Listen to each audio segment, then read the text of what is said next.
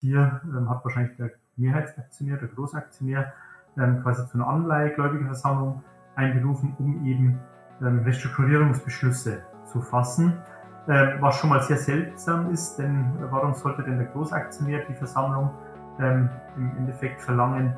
Warum, wenn wirklich Restrukturierungsbedarf besteht, wenn der akut ist, warum kommt es nicht von der Gesellschaft? Ich habe jedenfalls nicht verstanden, wo, wo, eigentlich das Problem ist. Ist es ein äh, Cash- und Liquiditätsproblem? Ähm, ist, es, äh, ist es ein Problem in, in, den, äh, in der Bewertung der Immobilien? Äh, ist es ein Problem der Rückführung oder haben schon die Zinszahlung ist problematisch? Das, das habe ich jetzt persönlich nicht verstanden. Da fehlt mir jegliche Argumentation und Hintergrund, jedenfalls aus der Einladung.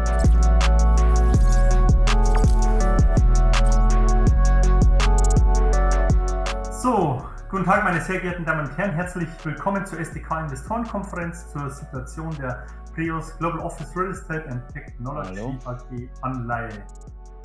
So, mein Name ist Daniel Bauer, ich bin Vorstandsvorsitzender der SDK. Mit mir heute zusammen sind Herr Dr. Tobias Moser, Rechtsanwalt und Partner bei DMR Legal, Herr Malte Wulfetange, Managing Director bei Hoolihan Loki und Markus Kindle, mein Kollege aus dem Vorstand der SDK von der SD, ja, von der SDK, mein SDK-Vorstandskollege. Äh, zur Pleos, äh, da ist es so, dass vor drei Tagen die Einladung im Bundesanzeiger veröffentlicht wurde zu einer Abstimmung und einer Versammlung, die zwischen dem 28. und 30. Juli stattfinden soll. Ich denke, das ist Ihnen alle schon bekannt.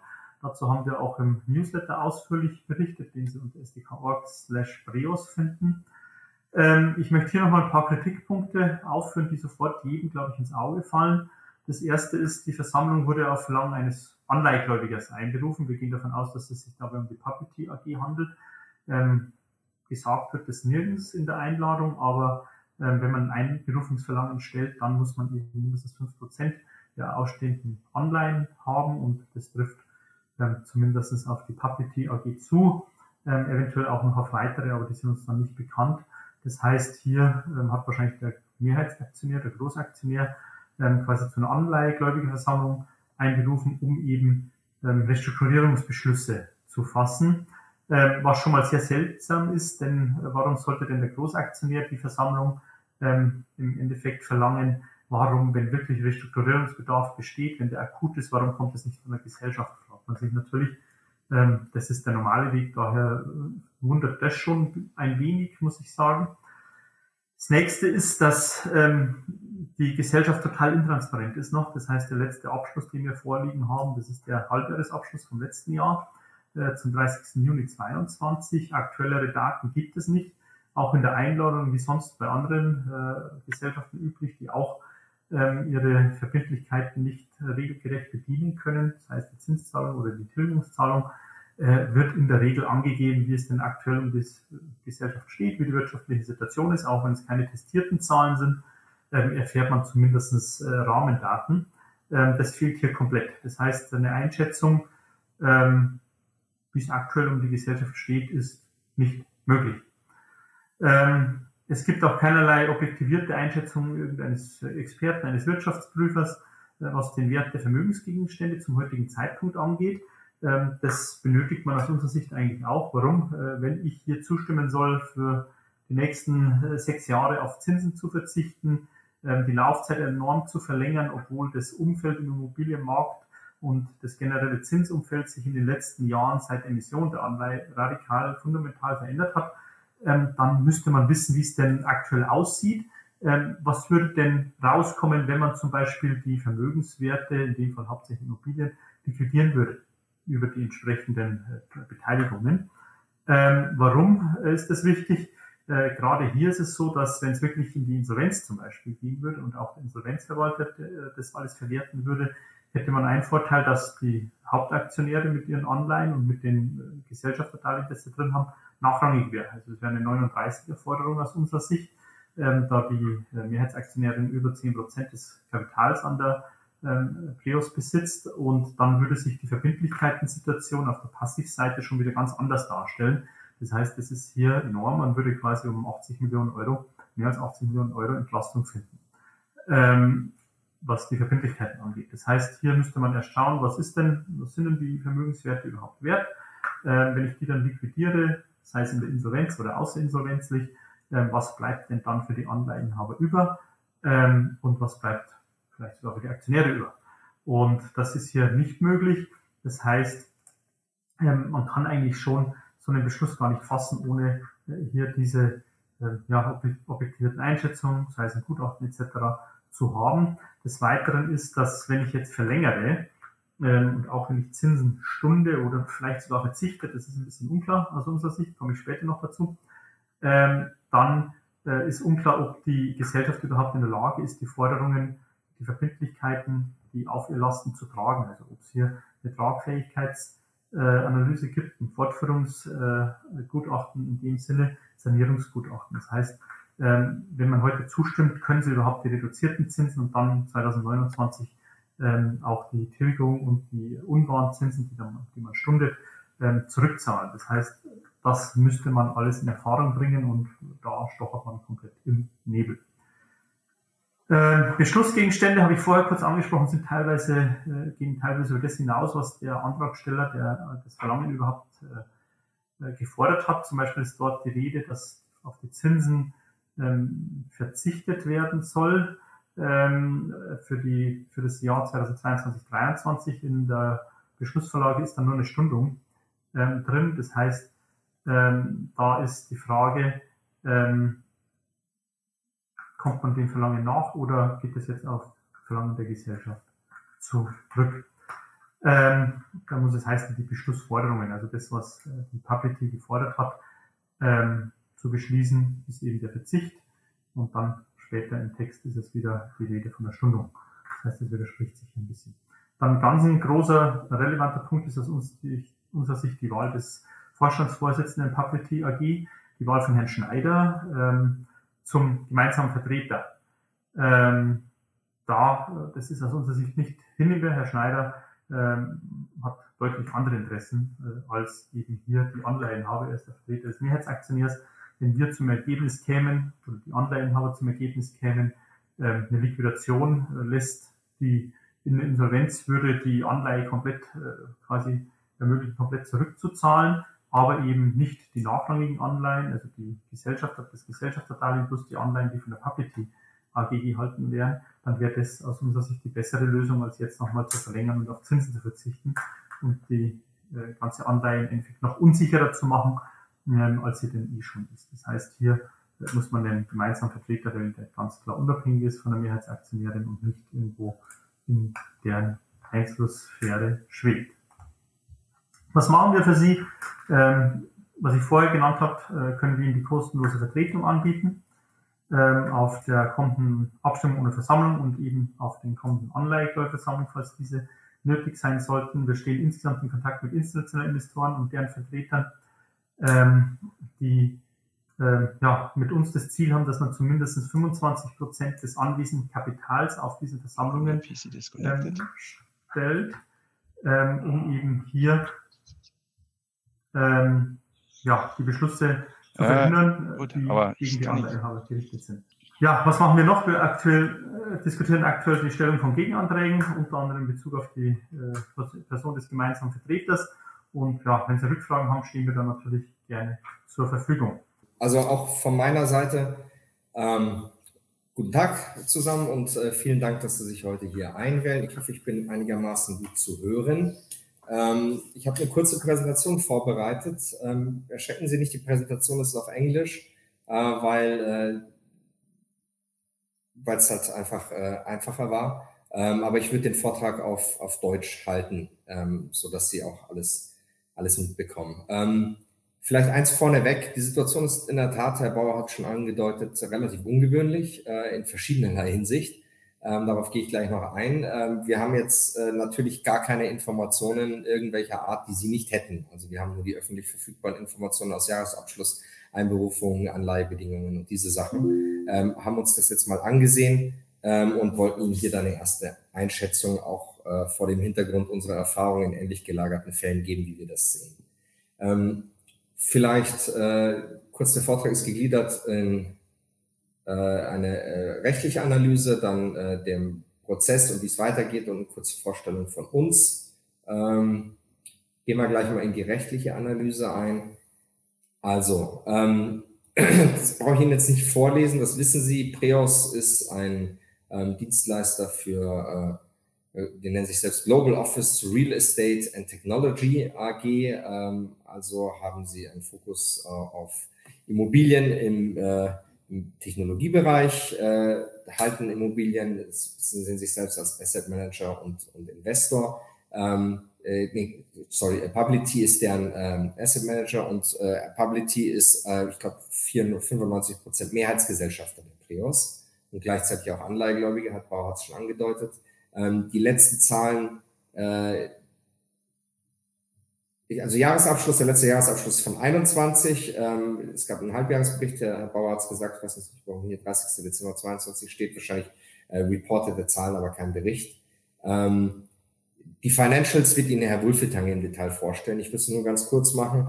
Ähm, vielleicht nochmal äh, zurück. Im Dezember 19 ist die Anleihe hier begeben worden. Das heißt, die Endfälligkeit ist eigentlich gar nicht, äh, steht gar nicht vor der Tür, sondern die Anleihe ist erst im Dezember 24 fällig und die nächste Zinszahlung ist am 9. Dezember 23 jetzt eigentlich zur, äh, zur äh, Zahlung fällig. Das heißt, ähm, das Einberufungsverlangen der Gesellschaft ist bereits vor dem Hintergrund des Zeithorizonts etwas überraschend, weil es eigentlich noch fast 18 Monate gibt, bis die Anleihe zurückgezahlt werden kann, lässt eigentlich nur darauf schließen, dass sie bereits die Zinsen im Dezember nicht zahlen können und das jetzt ähm, zeitnah angehen wollen. Ähm, Hintergründe dazu finde ich jedenfalls keine in der Einberufung, in der Einberufungsdokumentation. Die Gründe, die angeführt werden, sind sehr, sehr allgemein, wie Ukraine-Krieg, ähm, äh, allgemeine Schwierigkeiten am Immobilienmarkt, aber ich habe jedenfalls nicht verstanden, wo, wo eigentlich das Problem ist. Ist es ein äh, Cash- oder Liquiditä Liquiditätsproblem? Ähm, ist, es, äh, ist es ein Problem in, in, den, äh, in der Bewertung der Immobilien? Äh, ist es ein Problem der Rückführung oder haben schon die Zinszahlung ist problematisch? Das, das habe ich jetzt persönlich nicht verstanden. Da fehlt mir jegliche Argumentation und Hintergrund, jedenfalls aus der Einladung. Ähm, die haben eingeladen zu einer Abstimmung ohne Versammlung. Was heißt das? Es gibt keine Präsenzversammlung vor Ort, sondern über einen Notar wird es ähm, per Einsenden von Stimmen äh, eine äh, sozusagen eine virtuelle Versammlung geben, die aber nicht konkret stattfindet, sondern über einen Zeitraum von drei Tagen kann man seine Stimmen abgeben. Ähm, das ist das Zweite, was ich hier ungewöhnlich finde. Der Abstimmungszeitraum ist von Freitag, dem 28. Juli bis Sonntag, dem 30. Juli, also genau übers Wochenende, ähm, was eigentlich nicht gemacht wird, wenn man eine hohe Teilnehmerzahl möchte, äh, weil Sie können die Stimmen ja auch per Post abgeben. Brauche ich Ihnen nicht sagen, wenn Sie am Samstag einen Brief in die Post geben, kommt der nicht mehr am Sonntag an. Ähm, Stimmen, die vor oder nach dem Zeitraum abgegeben werden, gelten aber nicht, zählen nicht mit. Sie haben faktisch nur zwei Abstimmungstage. Ähm, und wie gesagt, am 9. Dezember ist dann die Zinszahlung fällig. Äh, ganz kurz Überblick über den, äh, über den Bond. Ähm, vielleicht hier nochmal, das Volumen ist bis zu 300 Millionen. Laut der Einberufungsdokumentation sind 249.616.000 ähm, Anleihen, äh, also Stücke der Schuldverschreibungen ausstehend.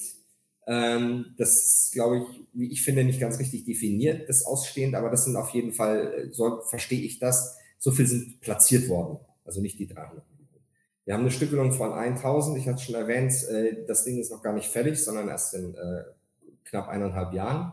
Der Coupon ist aktuell 7,5 Prozent. Ähm, es ist nachrangig und ähm, das, äh, das, Instrument ist nachrangig, äh, nicht nachrangig, aber auch nicht vorrangig und unbesichert. Sorry, ähm, es gibt einen marktüblichen Negative Pledge, also Negativverpflichtung. Und es gibt ähm, auch äh, vereinzelte Verpflichtungen, wie zum Beispiel nicht mehr als 50 Prozent äh, äh, an Dividenden auszuschütten. Ähm, es ist eine Wandelanleihe mit einem Wandlungsrecht in Aktien zu einem gewissen äh, Verhältnis, ähm, das auch nochmal geändert werden soll. Ähm, das Ganze ist ein Instrument, das dem Schuldverschreibungsrecht und Gesetz unterliegt, wo also Mehrheitsentscheidungen möglich sind und auch ein gemeinsamer Vertreter möglich ist. Ähm, wenn man sich jetzt mal die, das Angebot anschaut, äh, fallen verschiedene Punkte auf. Erstens, der Zeitpunkt des Einberufungsverlangens ist eher ungewöhnlich, äh, weil es noch relativ früh ist, sage ich jetzt mal, weil wir noch äh, bis Dezember 24, bis die Anleihe zurückgezahlt werden. Ähm, jedenfalls, wenn man äh, über eine Verlängerung der Anleihe spricht, und die ist hier eher gewünscht, und zwar um fünf Jahre. Das ist das Zweite, was ungewöhnlich ist, ist der außerordentlich lange Zeitraum. Ähm, also wenn wir Stand heute über eine Verlängerung von fünf Jahren beschließen würden, dann reden wir hier sechseinhalb Jahre in der Zukunft, bis, die, äh, bis eigentlich eine Rückzahlung erst fällig wäre, ohne wirkliche Begründung, warum. Ähm, das, das ist schon ungewöhnlich. Der Zeitpunkt, der gewählt wurde, als auch die Länge der Verlängerung. Marktüblich sind eigentlich eher Zeiträume äh, von, ich würde mal sagen, Schnitt drei Jahre. Manche sind kürzer, 18 Monate, manche nehmen auch die vollen fünf Jahre. Man darf nicht vergessen, fünf Jahre ist eigentlich ein kompletter Lebenszyklus der Standardanleihe. Also das ist quasi eine volle Refinanzierung ähm, heute und der Bond wäre dann erst 29 äh, rückzahlbar. Ähm, der Coupon, das ist das zweite, äh, der nächste Punkt, der relativ ungewöhnlich ist. Üblicherweise verbindet man mit einer längeren Laufzeit, auch vor dem geänderten Marktumfeld, natürlich eine Zinserhöhung, um das zusätzliche Risiko und auch die zusätzliche Kapitalbindung ähm, ja, zu, äh, zu entlohnen, sage ich jetzt mal. Ähm, hier passiert das Gegenteil. Äh, und zwar sollen die Zinsen zwar nicht formal reduziert werden, aber der Cash-Anteil, also das, was an Zinsen ausgeschüttet werden soll, wird von 7,5 äh, auf 2 Prozent reduziert. Also die Zinsbelastung wird deutlich reduziert. Ähm, und der Rest soll als sogenannt äh, kapitalisierter Zins, ohne dass der wieder Zinseszins abwirft, ähm, bis Ende Dezember gestundet werden. Das ist jedenfalls mein Verständnis.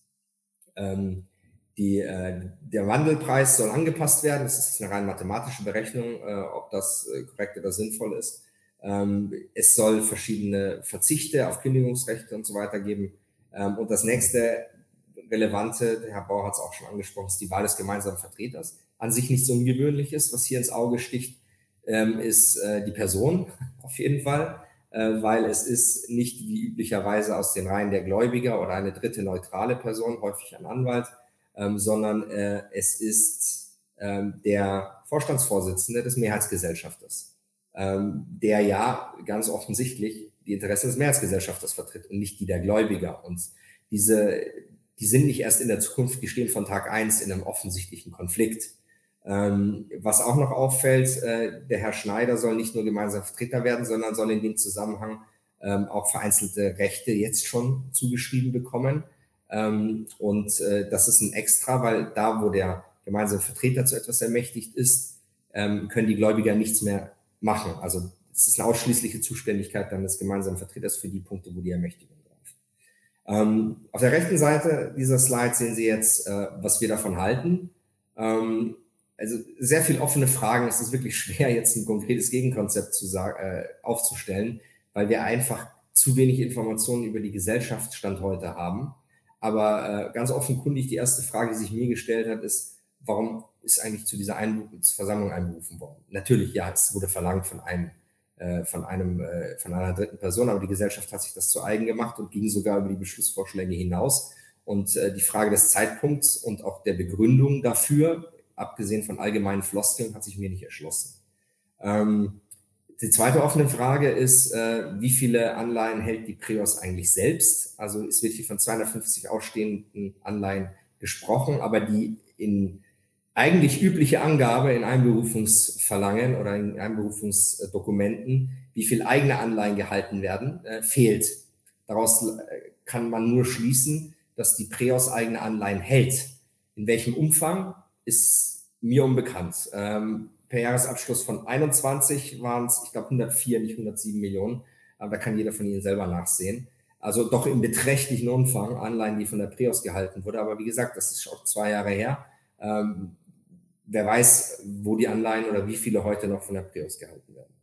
Ähm, der nächste Punkt, äh, also bis Dezember 24 ist eigentlich noch viel Zeit, stellt sich natürlich die Frage der Werthaltigkeit der Assets und ob nicht anderweitig Kapital aufgebracht werden kann um die Anleihe zurückzuzahlen. Dürfen nicht vergessen, die Beschlussgegenstand ja nicht nur Stundung der Zinsen, sondern eben gerade auch Verlängerung um fünf Jahre. Ähm, sind, was sind die alternativen Szenarien? Sind die geprüft worden? Ähm, wofür wurde das eingesammelte Geld verwendet? Äh,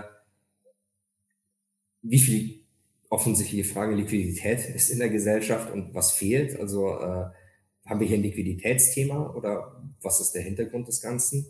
Ähm, welche Beiträge leistet der 94-prozentige Mehrheitsgesellschafter hier?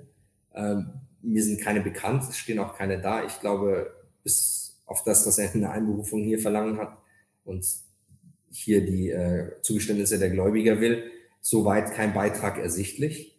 Ähm, und natürlich, ich hatte es schon mal gesagt, warum sollte der Mehrheitsgesellschafter, der offensichtlich nicht für Gläubiger tätig sind, für echte Gläubiger, nicht nachrangige Gläubiger, ähm, hier diese vertreten. Also mein Credo hier ist einfach, ähm, das sind sehr, sehr einschneidende äh, Vorschläge und man braucht einfach viel mehr Informationen äh, und zwar schnell, um die bewerten zu können. Aber ich glaube, die Bewertung kommt auf jeden Fall zu, sollte zu dem Ergebnis kommen, dass das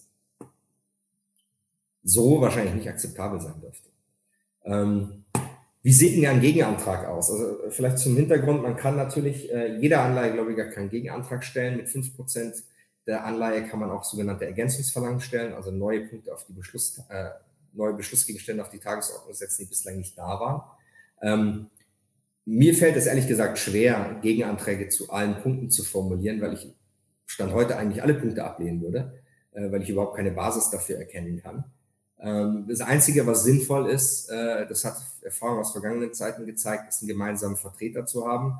Allerdings würde ich zwei Sachen hier modifizieren. Erstens, ähm, ein gemeinsamer Vertreter sollte eine äh, Person sein, die neutral ist, beziehungsweise dem Lager der Gläubiger zuzuordnen ist und nicht dem Lager der Emittentin oder deren Mehrheitsgesellschaftern. Und zweitens sollte so ein gemeinsamer Vertreter in dieser frühen Phase definitiv nicht mit irgendwelchen Ermächtigungen ausgestattet sein, ähm, er sollte nur das gesetzliche Minimum dürfen und das ist eben idealerweise ein NDA erhalten, die Dokumente prüfen, Vorverhandlungen führen äh, und dann das Ergebnis mit den Anleihegläubigern besprechen und zu einer Abstimmung stellen. Ähm, er sollte, da wir so wenig wissen, auf keinen Fall irgendwelche Entscheidungsbefugnisse haben, egal wer der gemeinsame Vertreter ist. Das ist jetzt meine persönliche Auffassung. Das hat sich eigentlich auch in den meisten Fällen bewährt. Ähm, wie geht es dann weiter? Also wenn man das folgen, dem folgen würde, äh, wäre natürlich, also ich hatte äh, gesagt, eine Vertraulichkeitsvereinbarung ist üblich ähm, und dann eine sogenannte Due Diligence, also eine Prüfung ähm, aller relevanten Aspekte, sowohl rechtlicher Art als auch finanzwirtschaftlicher Art. Äh, wir haben die Kollegen von, von Julian Loki, den Herrn Wulfetange hier, ähm, der sehr erfahren in derartigen Situationen auch ist, nachher noch was sagen wird, ähm, die halt einfach die Annahmen und die ganzen Zahlen des Unternehmens hinterfragen und aufbohren würden, um zu erkennen, was braucht man wirklich äh, von dem, was ge gefordert wird und wer kann es erbringen und in welchem Maße. Ähm, sicherlich nicht einseitig nur die ausstehenden Gläubiger. Ähm, zu den einzelnen Punkten, ich hatte schon gesagt, also zur Laufzeit nicht nachvollziehbar, nicht äh, erklärbar. Der Coupon, normalerweise erhöht man den Coupon, jedenfalls auch wenn das Cash nicht da ist, hinten raus ähm, und reduziert ihn nicht, ähm, weil die Gläubiger haben das Geld viel lange nicht. Ich brauche Ihnen nicht sagen, das Zinsumfeld hat sich geändert. Also hier ist eigentlich ein zweistelliger Coupon angemessen und keine Reduktion auf 2% Cash.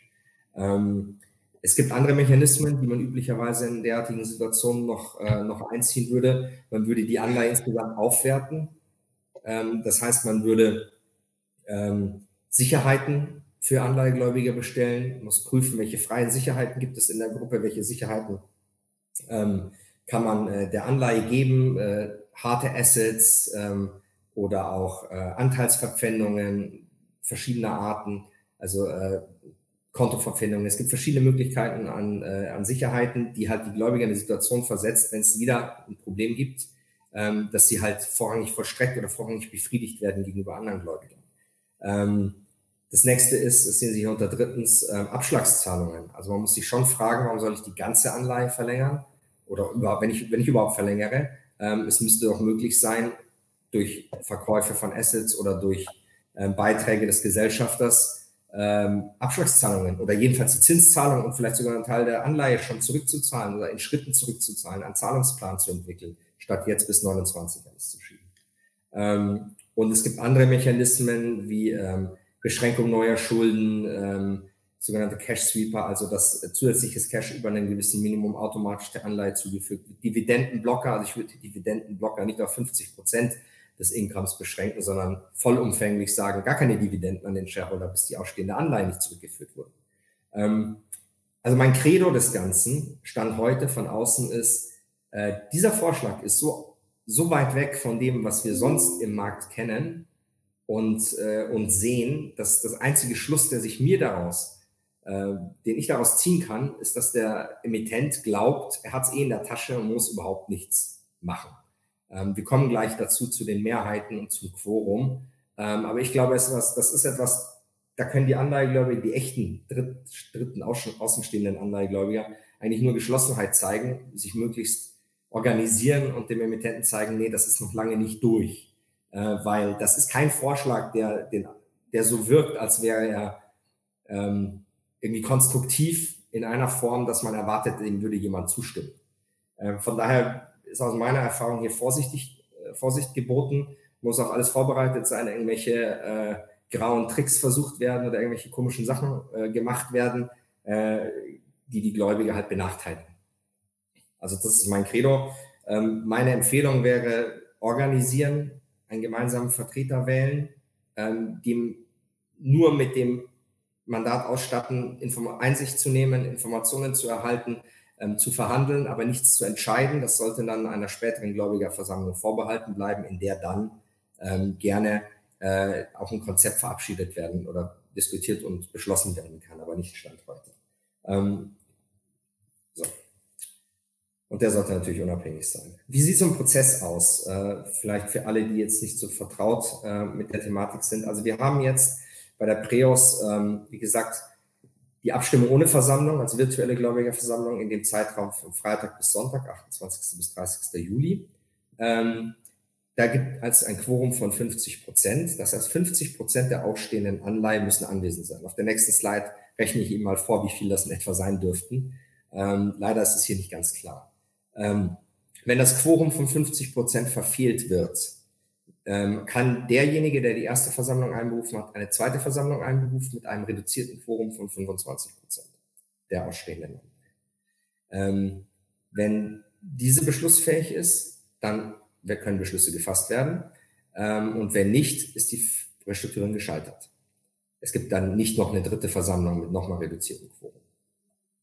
Ähm, die Mehrheit, die grundsätzlich gilt, ist, alles braucht eine 75-prozentige Mehrheit der abstimmenden, teilnehmenden Stimmen.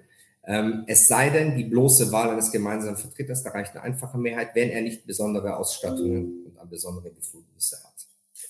Ähm, vielleicht noch wichtig, äh, man kann gestaltend darauf Einfluss nehmen, man ist nicht auf die Abstimmung beschränkt. Ich hatte es vorhin erwähnt, man kann jederzeit auch mit einer Anleihe Gegenvorschläge zu bestehenden Agendapunkten machen, also inhaltlich die Vorschläge modifizieren. Das geht auch in der Abstimmung ohne Versammlung, das wird dann schriftlich gemacht. Da macht man einen Gegenantrag, schickt ihn an den Abstimmungsleiter ähm, und äh, der nimmt den dann zur Abstimmung. Jederzeit auch schon im Vorfeld. Ähm, und gleichzeitig die zweite Möglichkeit, neue Agendapunkte, die bis jetzt nicht auf der Agenda sind, draufzustellen ähm, dafür gibt es ein sogenanntes Ergänzungsverlangen. Dafür braucht man aber 5%, muss nachweisen, dass man 5% der ausstehenden Anleihe hält. Ähm, genau, das ist jetzt möglich, das ist auch später noch möglich. Ähm, ich denke, Ergänzungsverlangen wird hier nicht erforderlich sein, weil die meisten Punkte, die jetzt akut sind, wie gesagt, inhaltlich wüsste ich gar nicht, was ich vorschlagen würde. Drei Jahre, fünf Jahre, zwei Jahre, weil es gar nicht ersichtlich ist, was überhaupt hier zielführend ist. Ähm, Reden wir noch kurz über das Quorum. Ich hatte es gesagt, das ist jetzt noch mal eine Matrix, die Ihnen das zeigt, aber wichtig ist eigentlich nur links oben äh, das Feld. 50 Prozent des ausstehenden Volumens brauchen wir. Was heißt denn das hier im konkreten Fall? Wenn wir nach der Einladung gehen würden, ähm, und ich hoffe mal, dass die Zahl richtig ist, ansonsten ist das Ganze eh sehr problematisch, dann haben wir 249 Millionen äh, 616.000 ausstehende Anleihen. 50 ähm, Prozent davon wären ca. 125 Millionen. Aber ähm, davon muss man die derzeit noch unbekannte Zahl der vom Preos selbst gehaltenen Anleihen abziehen. Ähm, ich bin jetzt von dem ausgegangen, was in den letzten testierten Jahresabschluss von 21 stand. Das waren, ich glaube, 104 Millionen, ähm, die dann von den 250 grob. Äh, warum? Äh, vielleicht ganz wichtig für Sie alle, äh, weil die Stimmen des Unternehmens, die ruhen. Also ein Unternehmen, das selbst Anleihen hält, kann damit nicht abstimmen. Und das Gesetz sagt in Paragraph 15 Absatz 3 Satz 4 Schuldverschreibungsgesetz, wenn Stimmrechte ruhen, dann zählen sie auch fürs Quorum nicht mit. Das heißt, von Preos selbst gehaltene Anleihen zählen nicht für das Quorum und damit sind es keine ausstehenden Schuldverschreibungen im Sinne des Quorums. Ähm, leider ist die Zahl mangels Angabe in der Einberufung zur Gläubigerversammlung Stand heute nicht bekannt. Ich habe jetzt also die Zahl genommen, die aus 21 da stand, 104. Ähm, dann, was muss ich dann als nächstes abziehen? Als nächstes muss ich abziehen ähm, die Anleihen, die von der Publity gehalten werden. Die Publity ist, ist die Mehrheitsgesellschafterin der Preos. Und zwar mit über also 94, 95 Prozent. Ähm, sie ist damit verbundenes Unternehmen der Emittentin, weil äh, die einen Konsolidierungskreis angehört. Ähm, und demnach ruht auch da das Stimmrecht. Das heißt, auch die 77,6 Millionen sind eigentlich von den ausstehenden Anleihen abzuziehen. Und dann bleiben circa 68 Millionen, das habe ich jetzt leider hier irgendwie, ist das untergegangen, aber circa 68 Millionen ähm, äh, übrig, die als ausstehende Anleihen nach dem Gesetz gelten. So, warum sage ich jetzt nach dem Gesetz? Das ist der Normalfall, wenn alles korrekt läuft. Ähm, wir haben ein paar Risiken und zwar das ruhende Stimmrecht lebt wieder auf, wenn Anleihen verschoben werden. Ähm, wenn jetzt, und wir wissen nicht, wie viele Anleihen, ob die Zahlen noch aktuell sind oder ob Anleihen inzwischen schon bei Dritten oder anderen Personen gelandet sind, die dann doch abstimmen würden. Ähm, wenn wir, wenn dieser Status, so wie er hier steht, allerdings noch richtig wäre, dann wäre das Quorum 68 Prozent. Das heißt, stimmberechtigt wäre die erste Gläubigerversammlung mit circa 34 Millionen. Ähm, jetzt lassen mich noch zwei Sätze zum gemeinsamen Vertreter sagen. Ähm, also der gemeinsame Vertreter ist grundsätzlich ein Institut vom Gesetz vorgesehen, die, den die Anleihegläubiger wählen können. Eigentlich eine Interessen, ein gesetzliches Institut der Interessensbündelung der Anleihegläubiger. Ähm, er hat im Grundsatz die Rechte, die ihm das Gesetz ähm, gibt, als Minimum und dann zusätzlich alles, was die Anleihegläubiger ihm per Beschluss zusätzlich geben wollen. Ähm, von Gesetzes wegen die Rechte sind, äh, dass er verpflichtet ist, der Anleihegläubigerversammlung Bericht zu erstatten. Er ist verpflichtet, oder er hat die Möglichkeit, Anleihegläubigerversammlungen selbst einzuberufen. Das muss also nicht über die Emittentin und über ein Verlangen laufen. Ähm, er leitet dann auch die jeweilige Versammlung der Anleihegläubigerversammlung, wenn er sie einberufen hat. Und er hat spezielle ähm, Informationsrechte gegenüber der Gesellschaft, die der einzelne Gläubiger nicht hat. Ähm, er kann äh, mit der Gesellschaft äh, Einsicht in Unterlagen nehmen, wenn die Gesellschaft ihm das gewährt. Ähm, er kann mit der Gesellschaft Sachen verhandeln und vorverhandeln. Aber, und das ist der entscheidende Punkt, vom Gesetz wegen hat er keine eigene Entscheidungsbefugnis. Ähm, die hatten gemeinsame Vertreter nur dann, wenn die Gläubiger ihm das zusätzlich zur Bestellung auch noch ihn dazu ermächtigen. Ähm, das kann im Einzelfall sinnvoll sein, wenn man schon genau weiß, wohin die Reise geht und es eher eine technische Umsetzung ist. Ähm, wenn man das aber nicht macht, wofür ich hier auch keinen Anlass sehen würde für eine Extraermächtigung, dann ist der Grundsatz, dass der gemeinsame Vertreter, wenn er dann etwas verabschiedet haben will, das wieder in eine Gläubigerversammlung tragen wird, die er auch übrigens selber einberufen kann, wenn die Emittentin das nicht macht, und dort dann zu einer Abstimmung stellt. Ähm, also auf gut Deutsch ein gemeinsamer Vertreter, und deswegen ist er im Grundsatz sinnvoll, ähm, vereinfacht und streamlined einen Prozess und ist auch der äh, Kontaktpunkt und informiert die Gläubiger. Ähm, genau. Das ist die Strategie, also ist jetzt noch nicht viel da, aber Punkt 1 ist, äh, folgt eigentlich immer demselben Schema. Die Gläubiger müssen sich organisieren. Wenn sie sich nicht organisieren und sich nicht einig sind, werden sie überfahren von der Gesellschaft oder einzelnen Gläubigern, die größer sind. Ähm, deswegen arbeiten wir hier, die wir schon Vollmachten von einigen größeren Gläubigern haben, auch äh, mit äh, Michael Wohlverteidiger von Julian Lauki und äh, dem Team vom, von der SDK zusammen, um sich eben zu bündeln und mit einer Stimme zu sprechen. Nur dann hat man Macht in derartigen Prozessen. Ähm, deswegen wäre mein Credo, äh, wenn Sie SDK-Mitglied sind, geben Sie der SDK bitte eine Vollmacht, einen Sperrvermerk. Ähm, wenn Sie mit uns arbeiten möchten, geben Sie uns bitte eine Vollmacht oder ein Sperrvermerk für die Vertretung auf der Gläubigerversammlung, um hier möglichst viel Stimmengewalt sprechen zu können. Wir werden, und das ist das Ziel, jetzt an einem Gegenantrag arbeiten, der along the lines, was ich oben geschrieben habe, ähm, primär eigentlich alles ablehnen wird und darauf zielt, einen in Anführungsstrichen schwachen gemeinsamen Vertreter zu installieren. Wir würden gerne selber dafür kandidieren. Unsere, ähm, die, die Gläubiger, mit denen wir in Kontakt stehen, befürworten das. Aber am Ende ist es natürlich eine Entscheidung der, der Gesamtgläubiger, wen sie dafür möchten.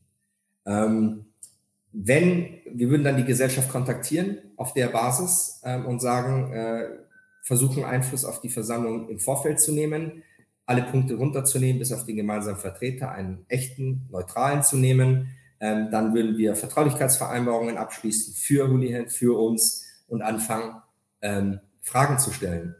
Aktuelle Zahlen, aktuelle Informationen, Dokumente zu sichten, Grundbuchauszüge. Was haben Sie? Wie ist es belastet? Was sind die freien Assets? Um auf der Basis zu eruieren, brauchen wir überhaupt eine Modifikation der Anleihebedingungen?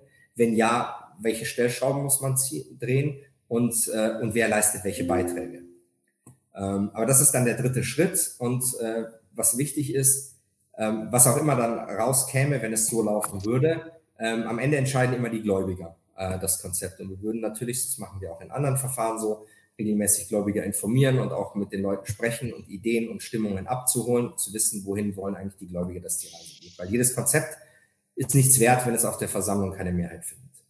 Ähm, so, das war's. Ich mache es kurz. Ähm, das bin ich.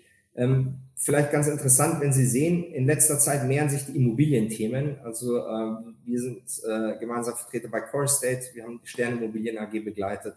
Logitech Metal Corp, ähm, wir haben bei Adler Gläubiger beraten, Paragon. Ähm, Immobilienthemen nehmen zu. Es ist tatsächlich so, dass der Markt schwierig ist, aber man muss natürlich konkret darlegen, äh, wo das Problem ist, um auch an einer konkreten Lösung arbeiten zu können. Ähm, den Rest, das ist unser Team, äh, die wir darauf arbeiten würden.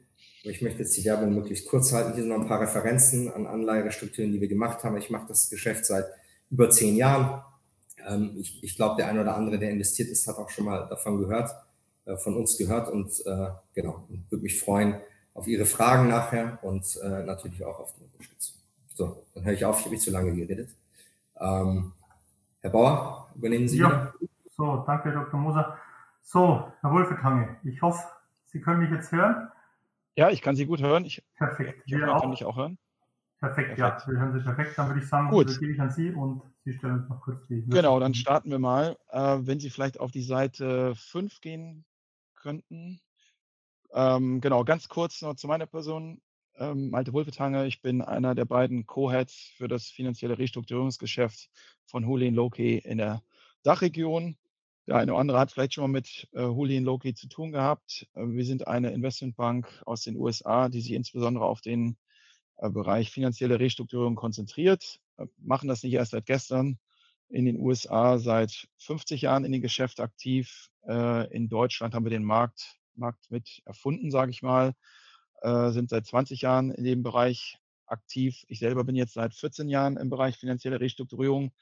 Und ja, wie Sie da aus dem aus der Vorstellung sehen können, haben wir habe ich schon äh, eine Menge verschiedener Situationen mitgesehen.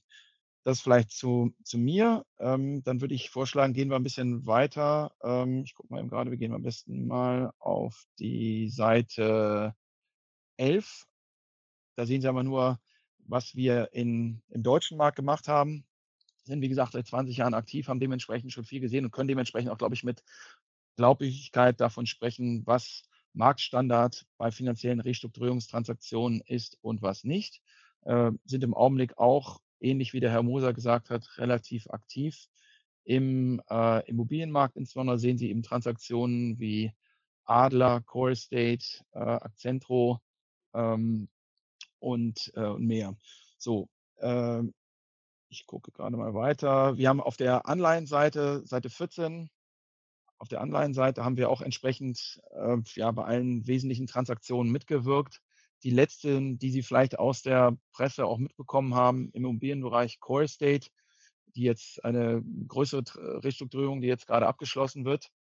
Ähm, so, und dann vielleicht würde ich nochmal weitergehen auf die Seite, Seite 19. Das ist einfach nochmal ein Beispiel für eine kürzliche Restrukturierung einer Immobiliengesellschaft, die im Auftrag der Anleihehalter durchgeführt hatten. Äh, das war Accentro, ein ähm, Unternehmen, was im Bereich Wohnungsprivatisierung tätig ist. Äh, Anleihe fällig im Februar diesen Jahres, kam relativ spät mit einem Restrukturierungsvorschlag um die Ecke, den wir dann auch nochmal ähm, ziemlich ändern mussten und äh, haben dabei dann letztendlich für die Anleihehalter ein sehr gutes Paket sowohl auf der Sicherheitenseite als auch auf der Rückzahlungsseite, Covenant-Seite äh, verhandelt. Ein Beispiel, weiteres Beispiel auf der nächsten Seite, wo wir sehr erfolgreich mit dem Herrn Moser zusammengearbeitet haben als Team, war die Restrukturierung ähm, von Air Logitech. Haben Sie vielleicht auch aus der Presse mitbekommen, ähm, Teil der Monaco Resources Group.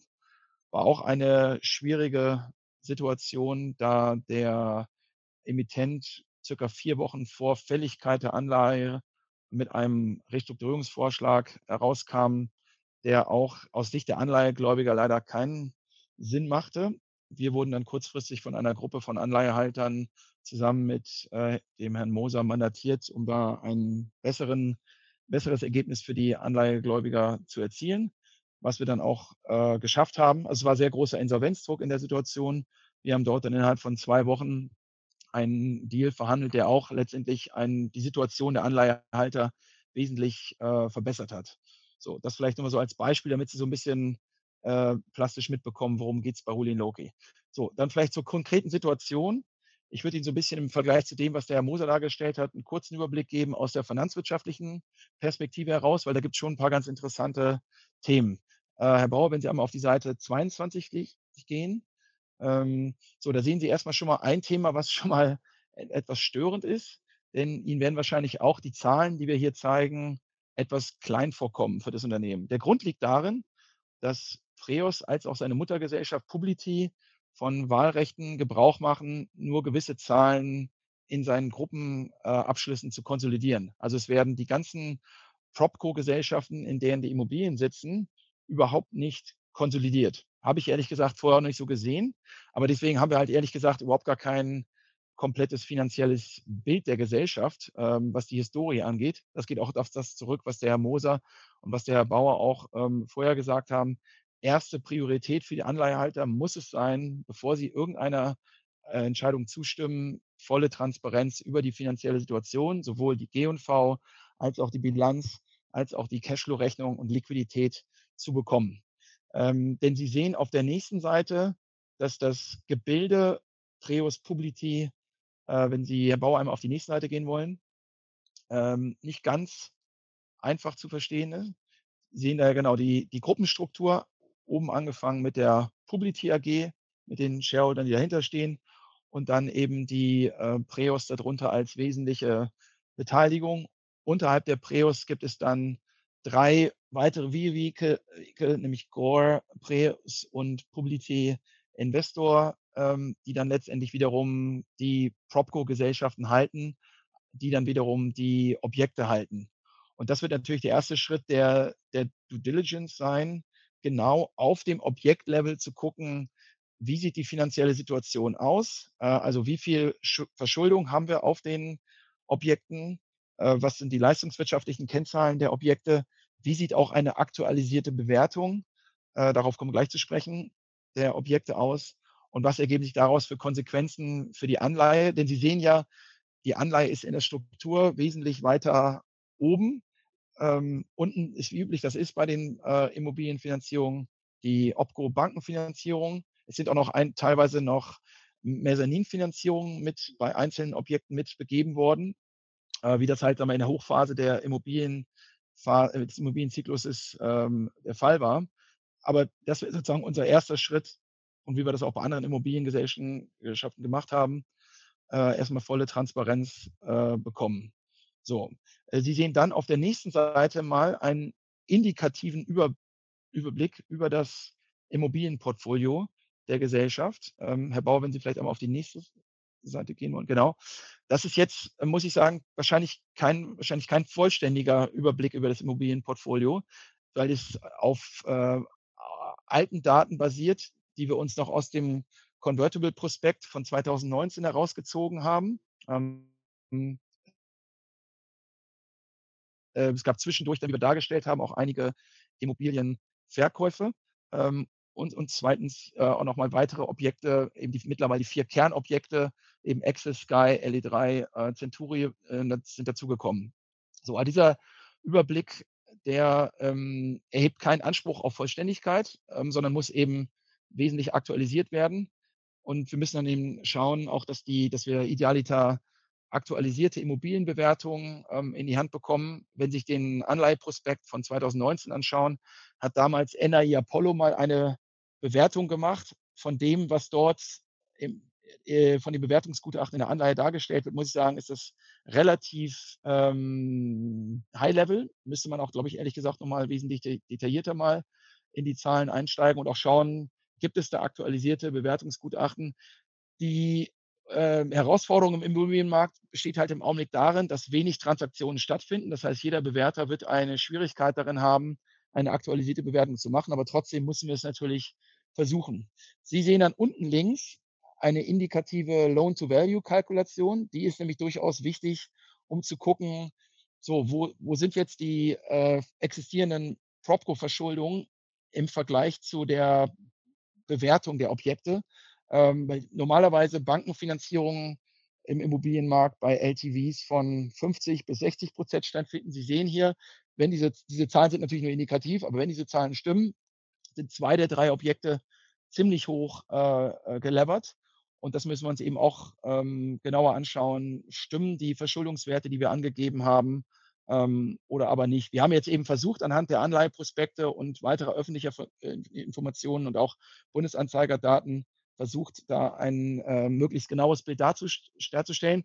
Und es, es sieht natürlich auf den ersten Blick her schon einigermaßen aggressiv aus, was die LTV-Ratios angeht. Aber es ist auch weiter nicht verwunderlich, denn der Immobilienmarkt ist im Augenblick natürlich sehr schwierig. Und deswegen ist es sicherlich die richtige Strategie, hier an ähm, dem Unternehmen Zeit zu gewinnen, damit das Unternehmen auch wieder in seine Kapitalstruktur hereinwächst. Aber das heißt auf gar keinen Fall, dass es eine Verlängerung von fünf Jahren sein muss. Das ist, glaube ich, schon mal eine wesentliche Message für Sie als Anleihehalter. Ähm, Sie sehen auf der nächsten Seite nochmal dass, äh, die, die vier Kernobjekte, die die Gesellschaft auch auf der Website äh, genauer darstellt.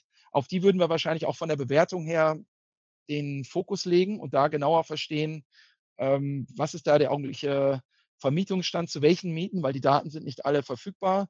Wir haben teilweise jetzt Neuvermietungen durchgeführt, aber da müssten wir halt genauer verstehen, ähm, wie die im, im, Umfeld dastehen, ob die Bewertungen äh, realistisch sind und ob da eben möglicherweise auch bei einem Verkauf dann Erlöse bei der Anleihe ankommen würden. Sie sehen dann nochmal auf der nächsten, der nächsten Seite ein ähm, komplettes Bild zur Kapitalstruktur von Publité und Preos.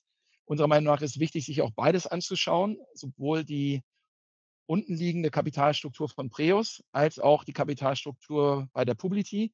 Sie sehen auf jeden Fall bei äh, Preos, wie eben auch gesagt, dass der LTV allein aufgrund des Opco-Debts wahrscheinlich relativ hoch ist ähm, und dann eben noch die Anleihen mit, äh, mit dazukommen. Aber das ist sozusagen so ein erster indikativer Einblick in die Zahlen, den wir dann ähm, weiter vertiefen müssen. Ähm, wie der Herr Moser schon gesagt hat oder auch der Bauer gesagt hat, äh, wenn Sie auf die nächste Seite gehen wollen, ist der Vorschlag, der jetzt unterbreitet worden, muss ich sagen, schon ziemlich hanebüchen. Also wir haben in letzter Zeit auch viele ähm, Vorschläge für Anleiherestrukturierung gesehen, weil wir insgesamt in Europa wahrscheinlich pro Jahr so 20 bis 30 Restrukturierungstransaktionen machen. Also haben da auch einen relativ guten Marktüberblick. Und natürlich ist der eine Vorschlag aggressiver als der andere, aber dieser schlägt halt aufgrund der Kombination der verschiedenen Faktoren, wie auch schon mehrfach gesagt worden ist, so ein bisschen fast den Boden aus, äh, weil dass der Hauptshareholder jetzt gemeinsam Vertreter werden soll, ist das erste Unding. Normalerweise ist es auch Usus, dass Anleihegläubige auch entsprechend für das erhöhte Risiko aufgrund der Verlängerung der Anleihe kompensiert werden, sei es dadurch, dass der Gesellschafter frisches Eigenkapital mit reinbringt und die Anleihe zurückgezahlt wird, sei es, dass die Gesellschaft sich da verpflichtet, in der Zukunft Rückzahlungen zu leisten, sei es, dass es eben Zinserhöhungen äh, gibt, um dadurch auch das, äh, das Risiko ähm, der Anleihe zu kompensieren, sei es, dass die Anleihegläubiger auch ein umfangreiches Sicherheitenpaketen bekommen. All dies ist bei diesem Vorschlag, äh, gelinde gesagt, nicht gefolgt worden. Deswegen ist uns auch nicht ganz klar, was jetzt hier wirklich bezweckt werden soll mit diesem Vorschlag, weil dieser Vorschlag wird so sicherlich nicht akzeptiert werden. Und wir würden auch genau dem folgen, was der Herr Moser gesagt hat, dass man einfach rundheraus diesen Vorschlag ablehnen sollte und äh, dann erstmal gucken muss durch eine intensive Due Diligence, in welche Richtung muss der Vorschlag überhaupt gehen, bevor wir sozusagen das Kind mit dem Bade ausschütten. Äh, und dafür ist halt genau wie der Herr Moser gesagt hat, das ist auch unsere Erfahrung, wichtig, dass sie ihre Stimmen bündeln, ähm, dass sie mit einem kompetenten Berater zusammenarbeiten, der das auch nicht zum ersten Mal macht wir können, glaube ich, schon sagen, dass wir auch mit dem Herrn Moser auch äh, kompetent und erfolgreich in anderen Anleiherestrukturierungen gearbeitet haben. Und deswegen würden wir uns freuen, mit Ihnen oder für Sie auf dieser Situation äh, zu arbeiten und äh, hoffentlich ein wesentlich besseres Verhandlungsergebnis zu erzielen, als das, was Ihnen hier sozusagen als Friss oder Stirb präsentiert wird. damit würde ich jetzt auch, glaube ich, schon bewenden lassen und zurückgeben an Herrn Bauer und dann gerne in Fragen beantworten. So, vielen Dank, Herr Wolfetange. Ähm, ja, dann kommen wir zum QA-Teil. Ich sehe schon, wir haben schon viele Fragen. Ich würde die ersten Fragen jetzt noch übernehmen, Markus. Ähm, dann fünf Minuten habe ich noch, dann würde ich sagen, steigst du ein, wenn ich die Versammlung leider verlassen muss. Ähm, ja, erster Punkt, sehr lang formuliert. Ähm, wie wir das sehen oder wie sehen die Rechtsanwälte das hier, ähm, wenn Herr Oleg ähm, jetzt in der Versammlung doch mehr als 50 Prozent stellen würde ähm, an, äh, an Präsenz, äh, muss man dann, also wenn die Beschlüsse durchgehen würden, muss man dann dagegen klagen oder was kann man dann machen? Vielleicht von meiner Seite aus vorab noch ist es so, dass die Beschlüsse, auch die Wahl des gemeinsamen Vertreters, die wir hier sehen, alle eine 75 Prozent Mehrheit benötigen, der anwesenden Stimmen. Ähm, also wenn wir zusammen, äh, wir haben das mal ausgerechnet, rund 36 Millionen Euro Nennwert vertreten würden, könnte man wahrscheinlich äh, die Beschlüsse auch verhindern, zumindestens, wenn äh, Herr Oleg jetzt diese 107 Millionen Euro, die bisher in der ähm, die die Gesellschaft bisher selbst gehalten hatte, laut letzten Jahresabschluss, wenn er die jetzt veräußert hätte an den dritten. Das heißt, da ist ein ja, ambitioniertes Ziel, aber wenn man quasi irgendwo an die 40 Millionen hinkommen könnte, dann könnte man auch in dem Fall die, ähm, die Beschlussfassung äh, hier verhindern, weil man dann immer eine Schwerminorität von 25 Prozent erfüllt hätte. Ähm, ich weiß nicht, Herr Moser, wollen Sie da noch was dazu sagen, was ähm, den äh, ja, Widerstand angeht? ja, gerne. Also wir, wir, haben uns natürlich strategische Überlegungen gemacht und normalerweise würde man aus strategischen Erwägungen in der ersten Versammlung nicht teilnehmen, um das Quorum nicht, nicht zu erreichen. Das ist hier aber sehr risikoreich, weil wir gerade nicht wissen, äh, wie die Gesellschaft oder die dahinterstehenden Personen hier die Mehrheiten versuchen zu organisieren. Wir müssen davon ausgehen, ich hatte es eingangs gesagt, dass es nicht sauber läuft ähm, und dass hier Anleihen verschoben werden, um irgendwelche Stimmrechte, äh, Stimmrechtsverbote zu verschleiern. Ähm, deswegen muss man hier meines Erachtens voll reingehen. Also jeder, der eine Anleihe hat, sollte entweder selbst reingehen oder eine Vollmacht erteilen ähm, und alle sollten mit Nein stimmen, um eben diese 25%-Hürde unüberwindbar zu machen. Ähm, wenn das nicht gelingt, weil wir die Mehrheit nicht haben oder weil äh, es zu viele Stimmen sind, die da verschleiert, die entgegen eigentlich bestehender Stimmrechtsverbote abstimmen, ähm, dann bleibt eigentlich nur der Weg, äh, Widerspruch zu erklären ähm, und nachträglich Anfechtungsklagen zu erheben mit genau diesem Argument, dass das äh, Strohmann-Stimmen sind ähm, und äh, ja, um dann diesen Beschluss anzugreifen. Ähm, ich brauche Ihnen nicht sagen, das ist die undankbarere Position, äh, die Anfechtungsklage und den Beschluss. Freigabeverfahren, das ist kostenintensiv. Also wir wollen das Ziel A, Plan A ist hier die Mehrheit zu verhindern. Ähm, das funktioniert nur, wenn die wirklich ausstehenden Anleihegläubiger weitgehend ak ja, aktiviert werden können. Äh, wenn wir, äh, ich habe ja mal gesagt, circa 60 bis 70 Millionen sollten echt ausstehen, vielleicht, vielleicht sogar weniger. Wenn wir davon, davon brauchen wir deutlich über die Hälfte, um hier eine Sperrminorität auch im, im Worst Case äh, sicherzustellen. Ähm, das ist der Plan A. Aber sicherheitshalber natürlich, wenn das, wenn die Beschlüsse durchgehen, ähm, äh, muss man Widerspruch einlegen, um die Chance auf eine Anfechtungsklage noch zu haben. Im, Schrift, Im schriftlichen Verfahren ist es so, Sie müssen nicht in der Versammlung Widerspruch erklären, das können Sie nicht ähm, sondern sie haben dann dafür nachlaufend eine Frist, innerhalb derer sie den Widerspruch zu, äh, zum Notar schicken können, ähm, und, um sich das Recht auf eine Anfechtungsklage zu wahren. Ähm, und äh, das würden wir definitiv auch tun äh, für unsere Gläubiger und äh, sicherlich auch der Herr Bauer. Ähm, wie man dann die Klage strukturiert und mit welchen Argumenten, da gibt es hier einige, ähm, einiges, was man angreifen kann. Aber wie gesagt, äh, besser wäre es, es überhaupt erst zu vermeiden. Okay. Gut, Markus, ähm, ja. kannst du die Moderation übernehmen? Ich verabschiede mich an der Stelle. Es tut mir leid, leider äh, lässt mein Terminkalender das nicht zu, dass ich bis zum Ende dabei bin. Ich werde ähm, hier das äh, Programm laufen lassen, weil ich ein bisschen Bedenken habe, dass äh, vielleicht dann die Veranstaltung beendet wird, weil ich der Hauptmoderator bin. Darum äh, wünsche ich noch viel Erfolg. Ähm, ja, und übergebe da an Markus. Danke. Ja, vielen Dank. Ja, meine Damen und Herren, dann übernehme ich jetzt die Moderation und wir gehen fort mit der nächsten Frage. Könnten Sie bitte im Anschluss eine rechtliche Einschätzung zum Thema Bestellung des Publicity-Vorstandes zum gemeinsamen Vertreter vor dem Hintergrund einer späteren Zwangsumwandlung geben? Tobias. Äh, ja, also vielleicht ganz kurz zum gemeinsamen Vertreter, weil ich das aus einem anderen Verfahren kenne. Ähm, es mutet natürlich jetzt seltsam an, wenn ein Vertreter äh, einer, eines verbundenen Unternehmens hier als gemeinsamer Vertreter vorgeschlagen wird. Ähm, jetzt hat sich der Gesetzgeber im Grundsatz allerdings dafür entschlossen, ähm, nicht bestimmte Personengruppen nicht per se auszunehmen, davon äh, gemeinsam Vertreter machen zu können, ähm, sondern es gilt der Grundsatz, wenn über Interessenskonflikte aufgeklärt wurde und die Mehrheit der Gläubiger trotzdem diesen gemeinsamen Vertreter wählen, dann kann diese Wahl auch Bestand haben. Äh, setzt voraus, dass eine umfassende Aufklärung über den Interessenskonflikt stattgefunden hat und dass halt die Stimmen, die entsprechende Stimmenbildung auch, äh, auch rechtmäßig und, und sauber erfolgt ist. Aber es ist nicht so, dass per se, ähm, dass äh, jemand per se ausgeschlossen wird, wäre. Ähm, wir schauen das aber natürlich noch im Detail an, äh, wenn es dann soweit ist. Wie gesagt, im Moment ist unsere Priorität daran, die Mehrheit zu verhindern. Gut, ferner wäre eine Einschätzung zur Thematik Anleihenverkauf der durch die Preus eigens gehaltenen Anleihen an Publity, Neon und andere TO-assoziierte sowie mehrheitlich kontrollierte Gesellschaften geben. Ähm, also die, die Frage ist ein bisschen offen, also eine rechtliche Einschätzung jetzt hinsichtlich des Stimmrechts. Ähm, so würde ich es mal, so würde ich mal ähm, aktuell interpretieren, ja. Ja, ich auch, okay. Ähm, also grundsätzlich sind Sie natürlich äh, frei, Anleihen zu verkaufen, an wen Sie wollen.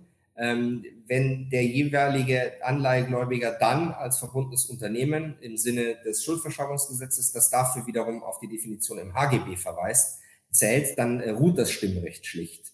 Ähm, unsere Problematik hier ist, dass es wieder auflebt, äh, wenn es an eine äh, nicht verbundenes Unternehmen, also eine sogenannte echte dritte Person geht. Ähm, Im konkreten Fall der Anleihenverkauf der durch Prius eigens gehaltenen Anleihen an Publity, Neon und andere. Also, ähm, wenn man es jetzt mal wörtlich nimmt, solange die Preos die Anleihen hält, sicherlich kein Stimmrecht. Ähm, wenn sie die Anleihen an Publity hält, nach meiner Auffassung kein Stimmrecht, weil Mehrheitsgesellschafter. Ähm, bei Neon und anderen äh, mit äh, Herrn Oleg assoziierten Gesellschaften kommt es halt auf die konkrete Gesellschaft und der Struktur im Gesamtgefüge an. Ähm, ob sie eben dem Begriff des verbundenen Unternehmens unterfällt, das müsste man dann im Einzelfall prüfen. Ähm, es gibt in der äh, Gläubigerversammlung ja auch ein Teilnehmerverzeichnis, das müsste man sich dann anschauen und anhand des Konsolidierungskreises in dieser Gruppe halt dann auch prüfen, ob da welche dabei sind, ähm, die dem Stimmrechtsverbot unterfallen würden. So würde ich die Frage beantworten. Kommen wir zur nächsten Frage. Nachdem es diverse Anzeichen gibt, dass auf Ebenen oberhalb der Preos diverse Forderungen gegenüber Preos existieren, wäre es wünschenswert, nähere Informationen zur Rechtslage zur Thematik Forderungsabtretung gegen Anleiheausgabe zu erhalten. Das Risiko, dass hier bereits mehr als ca. 140 Euro, Moment, dass hier bereits mehr als die 140 Euro Millionen ausstehende Anleihen laut Leon Prospektus ähm, datiert Anfang 23 bestehen, erscheint vor diesem Hintergrund beträchtlich.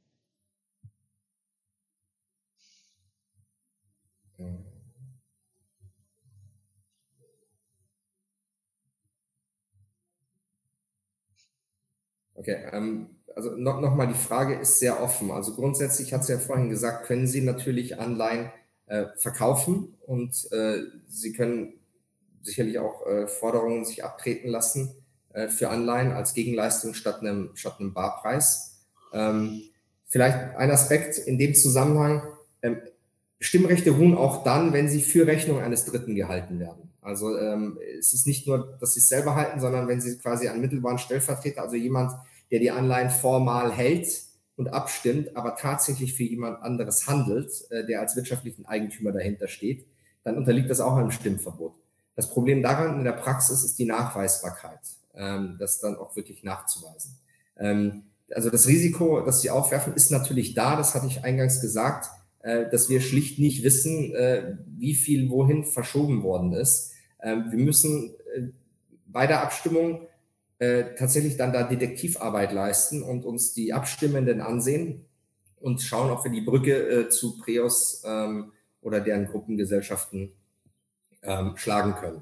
Also da besser kann ich das jetzt schon heute ja. leider nicht. Nein, also anders kann man es auch, anders kann man es auch nicht, ähm, anders kann, kann man es auch nicht sagen. Ähm, ähm, um es äh, deutlich, deutlich zu sagen, Für das Stimmverbot ist ausschlaggebend, dass es sich um ein verbundenes Unternehmen handelt, das in den Konzernabschluss des obersten Mutterunternehmens einbezogen werden muss. Das ist, die, das ist der Gesetzeswortlaut aufgrund der Verweisung in den 271 Absatz 2 HGB. Und da wird es jetzt im Einzelfall, und das können wir erst nach der Abstimmung machen, indem wir das Protokoll und das Teilnehmerverzeichnis anfordern, ansehen, wer hat eigentlich abgestimmt und wie sind die äh, möglicherweise die Strukturen ähm, zur Preos oder einem dem beherrschenden Gesellschafter. Ähm, wie sehen diese aus? Die müssen analysiert werden, um dann sagen zu können, gibt es, eine, äh, gibt es hier ein Stimmverbot nach 6 Absatz 1 Satz 2 Schuldverschreibungsgesetz.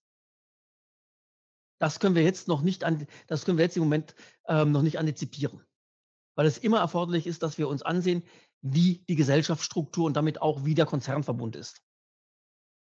Wie aussichtsreich sind Klagen, welche die Rechtmäßigkeit der Stimmrechte seitens äh, TO-Assoziierten wie Vehikeln anzweifeln? Ja, Tobias, vielleicht darf ich die Frage gleich beantworten. Im Grunde genommen ist es ja eine Fortsetzung dessen, was du schon beantwortet hast. Das können wir aktuell noch nicht sagen. In dem Fall, in dem Prius ähm, die Anleihen selbst gehalten hat, ist es ein Klassiker. Ja? Da kommen wir in die erste Alternative des Stimmverbots rein. Da müssen wir uns auch keine Gedanken mehr darüber machen, ob das ein verbundenes Unternehmen ist und ob das in einen Konzernabschluss einzubeziehen ist. Problematisch wird es immer dann, wenn ich auf sonstige Gesellschaften auslagere, auf Tochtergesellschaften oder auf assoziierte Unternehmen. Da, müssen, da muss dann im Einzelfall wirklich mit detektivischer Kleinarbeit geprüft werden, wie sind die Gesellschaftsstrukturen, kann ich einen Konzernverbund bejahen und sind diese, ähm, sind diese Gesellschaften einzubeziehen in den Konzernabschluss. Ja? Genau. Und, und es, ist Beispiel, es, ist Beispiel, es, ist zum Beispiel, strittig, was passiert, wenn die Gesellschaft ähm, eine Befreiung vom, von der Aufstellung des Konzernabschlusses vornehmen darf. Ob dann dennoch das Stimmverbot gilt. Vielleicht ergänzend dazu, ähm, hängt natürlich auch vom Richter ab. ab ne? Also äh, vielleicht findet man Indizien und äh, genau derselbe Betrag vor kurz, zwei Tage vor der Abstimmung übertragen. Und der Richter erklärt hier, das ist eine Strohmannstruktur. Und ein anderer Richter sagt, nee, kann ich nicht nachvollziehen. Also es ist eine Frage der Argumentation, es ist eine Frage des Richters, eine Frage, wie es strukturiert wurde. Das können wir jetzt im Vorfeld nicht sagen. Da muss man sich die, die, den Prozess, wie er gelaufen ist, und die Dokumente angucken. Aber ich sage es mal so, ähm, Sie müssen teilnehmen und Sie müssen Widerspruch erklären, damit Sie diese Option überhaupt noch ja, haben, um sich diese Option zu erwahren.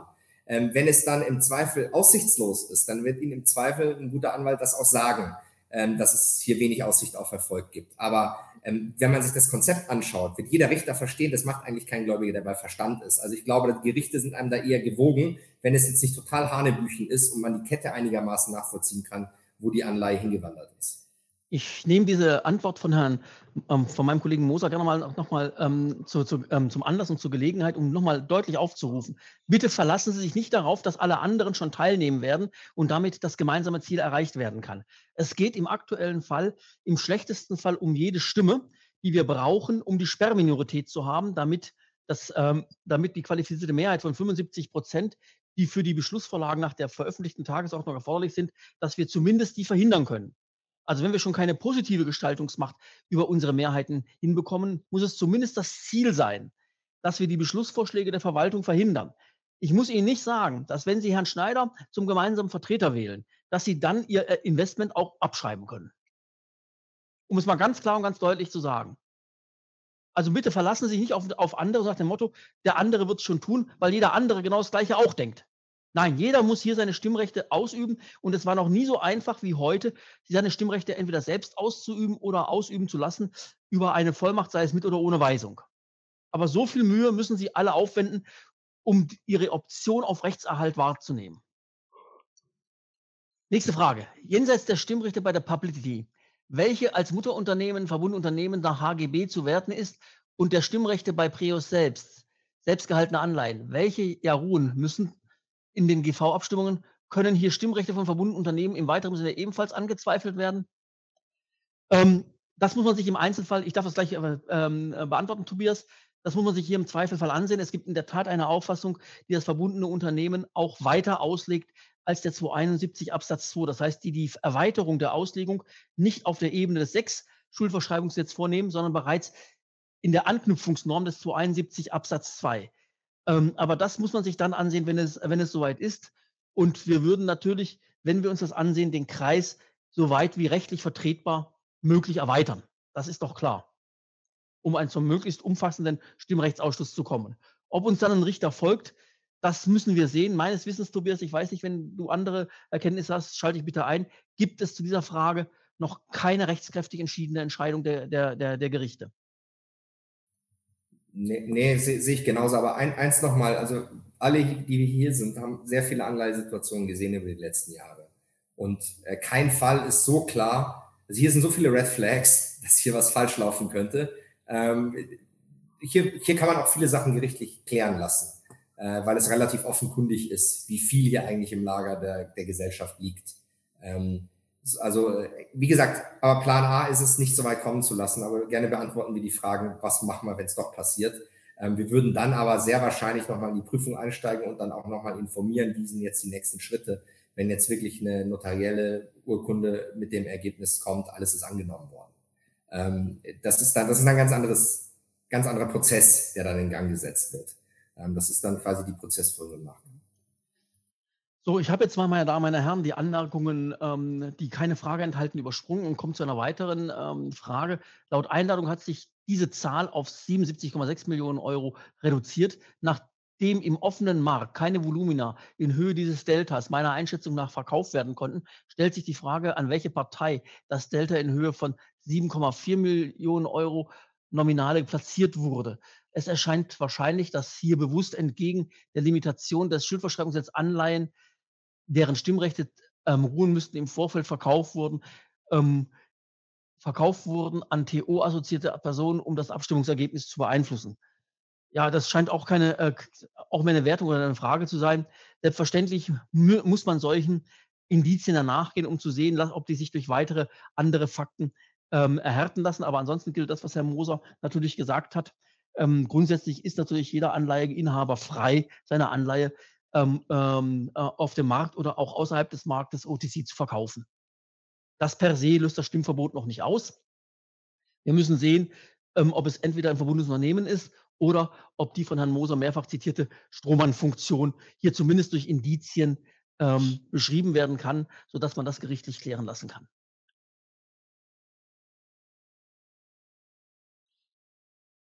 Das ist eine Anmerkung zu den Bewertungen.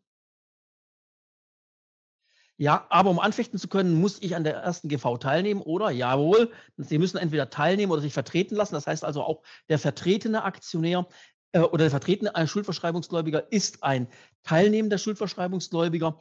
Es ist aktuell wie folgt, dass Sie ähm, 14 Tage nach ähm, Bekanntgabe, spätestens 14 Tage nach Bekanntgabe der Abstimmungsergebnisse ähm, Widerspruch, zu, äh, Widerspruch dem, äh, beim Notar und zwar im Original in Schriftform einreichen müssen. Bitte ähm, ähm, nutzen Sie, also reizen Sie in diesem Fall die 14-Tage-Frist, wenn Sie ähm, selbst die Stimme abgeben und nicht vertreten sind, nicht zwingend aus. Ich selbst habe jetzt an diesem Montag in der Sache Erbe-Restrukturierung einen Widerspruch direkt beim Notar abgegeben, weil der Notar in Frankfurt ist. Das heißt, da konnte ich einfach mit den öffentlichen Verkehrsmitteln hinfahren.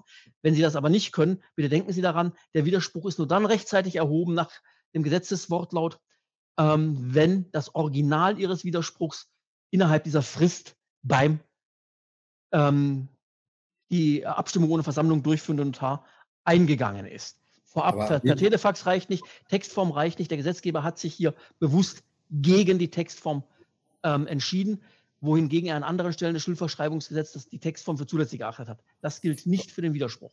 Aber, aber nochmal, ich glaube, wenn, wenn wir das Ergebnis so sehen und kennen, würden wir nochmal eine Art äh, To-Do-Liste für alle auch ausstehenden Anleihegläubige, die nicht von uns vertreten sind, sagen, was sie tun müssen. Das machen wir ähm, auf jeden Fall. Ich will nur diese Frage mal zum Anlass nehmen, weil die Frage mit dem Widerspruch jetzt hier ähm, hochgekommen ist. Ja, nee, nee, das ist auch super, das ist auch perfekt. Ich wollte es nur ergänzen. Die müssen das nicht mitschreiben oder so. Wenn das das nein, Szenario nein, nein. ist, in dem wir arbeiten, informieren ja. wir, die SDK wird nochmal per Newsletter informieren, was die konkreten Schritte für jeden Einzelnen sind um hier die Rechte zu wahren. Ähm, ist bekannt, wer die größten Anleihegläubiger sind? Wie ist sichergestellt, dass sich vor der Versammlung Herr Ohlig nicht die entsprechenden Stücke vor der Versammlung übertragen lässt und die Stücke nach der Versammlung wieder rückvalutiert? Tobias.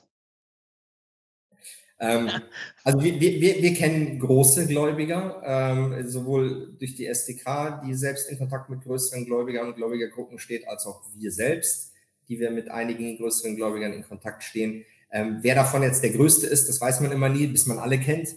Ähm, aber äh, es ist schon eine relevante Anzahl. Wir werden uns nachsehen, dass wir jetzt aus strategischen Gründen nicht sagen, wie viel wir haben. Sonst kann die Gesellschaft, die hier bestimmt dabei ist, auch einfach nachrechnen. Ähm, aber es ist eine relevante Anzahl, aber jeder zählt ähm, und äh, man sollte noch dazukommen. Wie ist sichergestellt, dass sich nicht jemand von Seiten der Gruppengesellschaften entsprechende Stücke übertragen lässt? Ähm, wie gesagt, Sie können die Anleihen bis den Sperrvermerk beantragen, frei handeln ähm, über die Börse oder OTC und da gibt es keine, äh, keine Beschränkungen. Äh, das Problem ist sogar, wenn Sie über die Börse Anleihen erwerben, wissen Sie nicht mal, wer der Vorerwerber war. Also Sie können das gar nicht mehr nachvollziehen. Ähm, dafür gibt es keine Lösung. Ähm, wenn wir, auch wenn wir jetzt als Gläubiger eine Gruppe bilden, die stark ist und einer der Gläubiger fällt dann um in Anführungsstrichen und äh, verabschiedet sich auf, aus der Gruppe und ver, verkauft seine ähm, Anteile, dann können wir da auch nichts dagegen tun. Ähm, aber ich kann Ihnen aus Erfahrung sagen, normalerweise, ähm, wenn Sie Investor sind, haben Sie häufiger in so Situationen zu tun und Sie sind auf die Solidarität Ihrer Mitinvestoren angewiesen und so eine Gruppe steht normalerweise auch zusammen wenn wir Gruppen beraten, dann äh, appellieren wir auch immer an, an, an das Ehrgefühl aller, sich nicht hier rausnehmen oder rauskaufen zu lassen, weil das mag einmal gut gehen, aber wenn das jeder macht, dann werden wir im Nasenring durch die Manege gezogen vom nächsten Emittenten. Ähm, also meistens stehen die Gruppen auch zusammen und, äh, und handeln dann als eins und holen für alle das Beste raus. Da erreichen sie mehr, als wenn jetzt Einzelne rausgenommen werden. Aber zur Frage, können wir das verhindern? Nein, die kriegen es ja gar nicht mit. Äh, wir als Berater sowieso nicht. Und wenn es über die Börse läuft, ist es auch nicht mehr nachvollziehbar, wo die Teile herkamen. Ja, ja genau. Das heißt, wir, wir, kriegen es nur mit, wenn es irgendwo eine Abrede gibt und die Abrede durchgestochen wird. Dann haben wir auch rechtliche Ansatzpunkte. Aber ansonsten ist die, der Handel über die Börse eine, eine, ein anonymer Handel, der in aller Regel ähm, über, über, eine Zentral, über eine Zentralpartei, den sogenannten zentralen Kontrahenten, in aller Regel ist das die Deutsche Börse in den meisten Fällen, ähm, ähm, abgewickelt wird. Ähm, das, ist, ähm, das ist ein Problem, aber um, diese, um auf diese Gestaltung einzugehen, für den Fall, dass wir die Rückübertragung irgendwie mitbekommen sollten, ja, wäre das, und zwar innerhalb der für uns offenen Rechtsmittelfristen, wäre das natürlich ein Indiz dafür, dass jemand nur für Rechnung eines vom Stimmrecht ausgeschlossenen Anleiheinhabers die Anleihen gehalten hat, ja. Also ähm, diesen Vorgang, den Sie geschildert haben, ich verkaufe sozusagen kurz vor, vor dem Abstimmungszeitraum und kurz danach, also ähnlich wie bei den Cum-Ex-Geschäften, ähm, verkaufe ich das zurück. Wenn man das mitbekommen sollte, wäre das natürlich aus meiner Sicht ähm, schon hinreichender Beweis dafür, dass der Erwerber als Strohmann fungiert hat. Da würde ich mir also durchaus trauen, ähm, wenn, ich das, ähm, wenn ich das nachweisen könnte, darauf eine Anfechtungsklage wegen Verstoßes gegen den Stimmrechtsausschluss zu stützen. Das Problem ist nur, sowas bekommen Sie leider nur in den Sternstunden Ihrer Juristerei mit. In den meisten Fällen schlicht nicht. Herr Wulfetange, wann wurden die Immobilien zuletzt bewertet? Können Sie dazu was sagen? Also die letzten Daten, die wir gesehen haben, sind ehrlicherweise die vom Anleiheprospekt aus 2019, weil ich habe jetzt in den Geschäftsberichten keine aktualisierten Bewertungen gesehen. So, von daher, das ist das Aktuellste, was wir hier gezeigt haben. So, nächste Frage. Unterliegt Herr Oleg selbst dem Stimmrechtsverbot? Tobias, wie siehst du das? Also ich, ich konkretisiere vielleicht mal an den, den, Fragesteller, ich interpretiere jetzt mal Ihre Frage. Sie meinen, wenn Herr Ohlig selbst in eigener Person als Herr Ohlig Anleihen halten würde. Als Vertreter ähm, ähm, ähm der Publicity AG würde er, das haben wir ja schon gesagt, unserer Auffassung nach dem Stimmverbot unterliegen. Wie siehst du das bei Herrn Oleg in persona? Also das Gesetz sagt, redet ja nur vom verbundenen Unternehmen. Und, und Herr Oleg äh, als Privatperson ist kein Unternehmen. Ähm, deswegen ist die Frage, ob sich das über eine Analogie, also über den Gesetzeswortlaut mit dem allgemeinen generellen Stimmverbot lässt sich nicht erschließen, äh, möglicherweise allerdings über ungeschriebene Stimmverbote. Ähm, das ist, soweit ich weiß, streitig. Ähm, das ist sicherlich ein Standpunkt, äh, den man bei der, dem Grad an Beherrschung und äh, Kontrolle hier, äh, sage ich mal, als Gläubigerseits einnehmen würde. Ähm, ob sie dann mit der Argumentation Erfolg haben, das müsste man sich nochmal im Detail anschauen. Wie siehst du das, Markus? Ja, ich sehe das, ähm, ich sehe das ähnlich. Also als erstes, als erstes besteht die Frage, kann eine natürliche Person ein Unternehmen sein?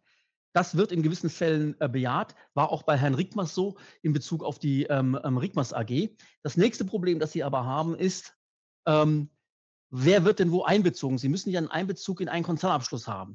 Wenn Sie davon ausgehen, dass Herr Oleg als, ähm, wir nehmen mal an, er würde als verbundenes Unternehmen gelten, nicht in den, nicht in den Konzernabschluss der Publi AG einzubeziehen ist, ja, ähm, fiele er hier schon aufgrund der Gesetzesmerkmale raus. Ja, Also das dürfte eher schwierig werden. Sie haben hier schlicht zwei Hürden zu überwinden. Erstens, Sie müssen eine natürliche Person als Unternehmen qualifizieren. Das ist nicht ganz einfach, weil Sie abgrenzen müssen zur reinen Vermögensverwaltung, zum reinen ähm, Halten und Verwalten eigener Vermögensgegenstände. Müssen Sie abgrenzen zum unternehmerischen Bereich. Und dann brauchen Sie ja noch den Einbezug in einen Konzernabschluss. Ja, ähm, äh, schon, aber es gibt ja noch ungeschriebene ähm, Stimmverbote, zum Beispiel, wenn Sie gleichzeitig äh, großer äh, Gläubiger sind und aus anderem Gläubigerinteresse handeln ähm, da gibt es auch ungeschriebene Fallgruppen, die anerkannt sind und äh, darunter ließ, ließ, es sich vielleicht fallen. Also müsste, ähm, müsste man sich ansehen. Das, genau, wir müssen uns das ansehen. Wir wollen jetzt auch nicht zu sehr vorgreifen, aber ähm, es, ist, es ist weder eindeutig ausgeschlossen noch der Fall. Das ist auf jeden Fall etwas, was man sich anschauen würde. Ja, das müsste, das müsste man, genau, das würde man sich auf jeden Fall ansehen für den Fall, dass Herr Oleg da in Person und nicht als Vertreter für, da würde man sich sowieso ansehen, aber in Person ähm, ähm, teilnehmen würde. Wird die SDK ein Muster für den Widerspruch zur Verfügung stellen? Ich denke, wir werden das tun. Ich kann das jetzt nicht ähm, garantieren. Ich muss das mit Herrn Bauer besprechen. Aber ich denke, wir, wir werden das in der Tat ähm, machen. Sofern wir nicht, also es ist ja so, sofern wir nicht ohnehin ähm, aufgrund der uns erteilten Vollmachten Selbstwiderspruch einlegen, und wir würden den Widerspruch genauso über Erwe auch, nicht nur für die von uns selbst gehaltene Anleihen, sondern auch für alle von uns vertretenen Anleihen ähm, ähm, einlegen. So habe ich es bei Erwe gemacht. Ähm, und so würden wir es hier auch machen. Aber Herr Bauer, ähm, ähm, ähm ich, werde, äh, ich, werde, Herrn Bauer diese Frage weiterreichen. Wir stellen ja sehr umfangreich Vollmachten zur Verfügung. Oder auch äh, Formulare, Muster dergleichen mehr zur Verfügung. Wenn die Immobilien zuletzt im Prospekt bewertet wurden, dann dürfte bei der aktuellen Situation wohl das EK der Gesellschaft deutlich niedriger sein. Was ist, wenn die Gesellschaft bei einer aktuellen Bewertung der Immobilien ein negatives EK aufweist? Also, ich will mal versuchen, es sei denn, Herr Wufetange, Sie können mir da helfen, ähm, mhm. die, Frage, äh, die Frage zu beant beantworten. Ähm, wir müssen immer ein bisschen aufpassen, von welcher, von welcher ähm, Bilanzierungspraxis wir ausgehen. Gehen wir von der Bilanzierungspraxis des HGB aus, dann, ähm, äh, dann, sind die dann sind die Bewertungsabschläge, die wir heute am Immobilienmarkt sehen, nicht zwingend, nicht zwingend bilanziell zu berücksichtigen. Warum? Weil sie ohnehin nur unter AHKs maximal bilanzieren dürfen, abzüglich der normalen Abschreibungen. Und Abwertungen müssen sie nur vornehmen, wenn diese äh, voraussichtlich dauerhaft sind. Anders ist das, wenn Sie nach IFRS bilanzieren. Da sehen Sie dann auf einmal die EK-Auswirkung natürlich in der Gewinn- und Verlustrechnung. Warum? Weil die Abschreibungen sind natürlich Aufwendungen, die in die G&V ein, äh, äh, ähm, einfließen und damit natürlich, sofern ihr, ihr Betriebsergebnis, sofern ihr Ergebnis und damit die G&V negativ ist, also ein Verlust ausweist, dann natürlich ähm, aufs Eigenkapital, ähm, ähm, aufs Eigenkapital ähm, ähm, zurückschlägt. Das ist ja, das, das ist, das ist klar. Das führt aber nicht, das führt aber nicht zu einem negativen Eigenkapital. In aller Regel, das, was wir bislang gesehen haben, führt dazu, dass aktuell Korrekturen in dem Bereich äh, vorgenommen worden sind, in dem nach IFRS nicht realisierte Marktgewinne zugeschrieben werden mussten. Nach IFRS müssen Sie auch nicht realisierte Gewinne aufgrund höherer Marktbewertungen zuschreiben, auch über die Anschaffungsherstellungskosten hinaus. Und das, was wir aktuell in den meisten Fällen sehen, ist, dass jetzt genau diese Gewinne sozusagen, die Sie bislang nie realisiert haben, stückchenweise wieder abgeschrieben werden oder auch zu, zu einem großen Teil wieder abgeschrieben werden. Das führt aber nicht zum negativen EK. Problematisch wird es in der Tat, wenn das EK auch durch andere Effekte negativ werden sollte, aber allein durch Immobilienabschreibungen kann ich mir das schwerlich vor, äh, vorstellen. Ja, die Preos bilanziert natürlich als Konzernmutter nach, äh, nach IFRS, ähm, aber möglicherweise nicht auf der AG-Ebene. Auf der AG-Ebene ist es heute noch üblich, wenn man, ähm, wenn man ähm, ähm, ähm auf AG-Ebene bilanziert, nach HGB zu bilanzieren und nicht nach IFRS. Herr, Herr Wulfetanger, möchten Sie dem was hinzufügen zu der Frage? Ja, zu dem, wenn, genau, nee, das glaube ich, würde ich genauso sehen. Das andere nur, die Bewertungen, die wir jetzt gezeigt haben ähm, in der Präsentation, datieren ja, sagen wir, auf, von dem Bewertungsgutachten 2019. So würde ich erstmal davon ausgehen, wenn ich mir die einzelnen Assets anschaue, dass zumindest bis 2022, wenn man sich andere Immobilienunternehmen anschaut, die Bewertungen schon nochmal nach oben gegangen sein müssten. Ja. So, und dann, äh, klar, seitdem sich, äh, würden die Bewertungen sicherlich wieder runtergehen. Da haben wir Werte gesehen bei anderen Immobilien von 2022 runter, vielleicht 15, 20 Prozent. Aber deswegen würde ich mich da jetzt auch noch nicht ins Boxhorn jagen lassen. Wie gesagt, diese Bewertungen, die wir gezeigt haben, sind leider alle outdated und müssten aktualisiert werden. Aber da müssten sich eigentlich gewisse Reserven aufgebaut haben, die dann genau wie der Herr Kienzle gerade beschrieben hat, dann wieder abschmelzen jetzt. Frage und mit dieser Frage würde ich dann auch gerne ähm, schließen, wenn das bei Ihnen im Anleihegläubigerkreis ähm, ähm, Zustimmung findet. Gibt es Möglichkeiten, beziehungsweise wäre es sinnvoll, eine Insolvenz bei Preos zu triggern, um über Anfechtung etc. eine höhere Recovery für die Anleihegläubiger zu realisieren? Zumindest als ein starkes Druckmittel gegenüber Oleg sollte das ja funktionieren. Also ich kann vor dem aktuellen Informationshintergrund nur dringend davor warnen, ähm, einen Versuch zu unternehmen, einen Insolvenzgrund zu inszenieren. Denn was bei einer Insolvenz rauskommt, wissen wir alle nicht. Das heißt, wir alle wissen nicht, ob es da Sonderaktiva gibt, auf die sie ja möglicherweise abstellen. Ich glaube im Moment, äh, Tobias, wenn du das anders siehst, bitte ähm, ähm, schaltet dich durchaus mit ein. Im Moment ähm, gibt es keinen Anlass für solche Überlegungen. Ich kann nur mal sagen, was wir als Besonderheit ähm, äh, auffassen. Wenn es bei der Preos wirklich einen Restrukturierungsbedarf gäbe, ich formuliere bewusst mal im Konjunktiv, dann hätten wir eigentlich erwartet, dass nicht, der Anleihe, dass nicht, ein Anleihe auf, dass nicht auf Antrag eines Anleihegläubigers hier eine Restrukturierungsanleihegläubigerversammlung einberufen wird, sondern auf Antrag der Gesellschaft. Denn die muss ja am besten wissen, wie, wo und wann und in welchem Umfang und aufgrund welcher Umstände diese restrukturiert werden muss. Ich warne dringend davor, mit der Insolvenz zu spielen. Das ist immer zugleich auch ein Spiel mit dem Feuer. Denn in dem Moment, in dem ein Insolvenzverwalter reinkommt, ähm, reduziert sich natürlich auch ihre Einfluss- und Steuerungsmöglichkeit. Es gibt natürlich immer noch Einfluss- und Steuerungsmöglichkeiten, aber eben nicht so wie jetzt. Und Sie können natürlich über ein, wie soll ich sagen, inszeniertes Insolvenzverfahren ähm, durchaus auch Werte vernichten. Anders ist die Frage zu beantworten, ob man sich von einer potenziellen Drohung der Gesellschaft, dass man ansonsten Insolvenzantrag stellen müsste, beeindrucken lassen sollte. Das sollte man ebenso wenig, wie man mit der, mit der, mit der Drohung eines Insolvenzszenarios ähm, von unseren Seiten aus agieren sollten. Wie gesagt, ähm, es, die Informationslage ist eine der dünnsten Informationslagen, die ich im, im Bereich der Anleiherestrukturierung, überhaupt im Bereich der Restrukturierungen ähm, jemals gesehen habe.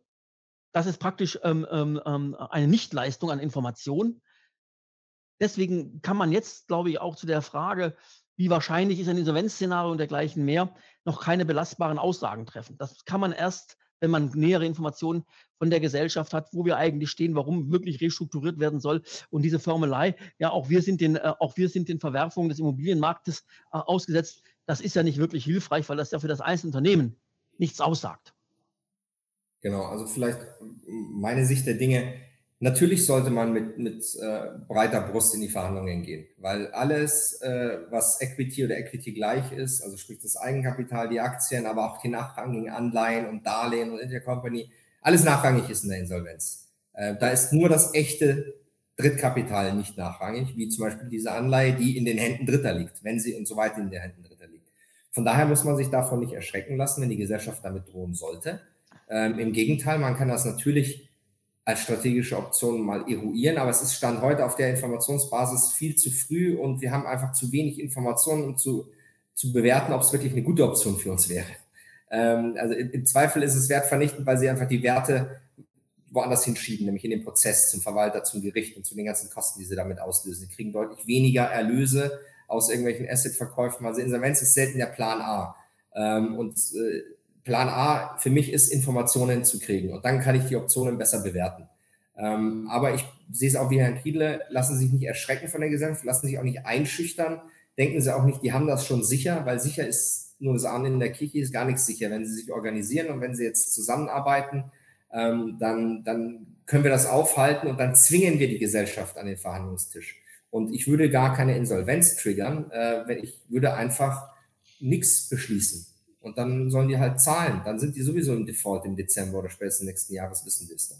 Ähm, das heißt, äh, aktive Insolvenz suchen braucht man gar nicht, äh, sondern einfach auf seinen Zahlungsanspruch bestehen, was möglicherweise selbe, selben Effekt hat. Also ich glaube, ähm, vielleicht um hier zu schließen, ähm, wenn, wir, wenn wir damit schließen, äh, lieber Markus, ähm, wäre von mir nochmal das Credo, organisieren Sie sich, rufen Sie melden Sie sich gerne bei uns, bei der SDK oder auch bei Herrn Wulfetange, wenn Sie Fragen haben. Ähm, wenn Sie eine Vollmacht ausreichen wollen, Sie können auch gerne selber abstimmen. Ich bin nicht scharf darauf, dass Sie uns die Vollmacht geben. Wichtig ist, dass Sie, dass Sie organisiert in der Gruppe da abstimmen, weil es kommt hier auf jeden an und zwar diesmal auch schon in der ersten. Ich glaube, das ist der sicherere Weg. Wir werden natürlich auch nächste Woche mit der Gesellschaft das Gespräch suchen. Vielleicht lässt sich die erste noch verschieben oder absagen oder auf jeden Fall auf einen Tagesordnungspunkt reduzieren, sodass wir nicht den ganzen Prozess wieder bei Null anfangen müssen, weil es gibt keine zweite Versammlung, wenn die erste beschlussfähig, aber keine Beschlüsse fasst.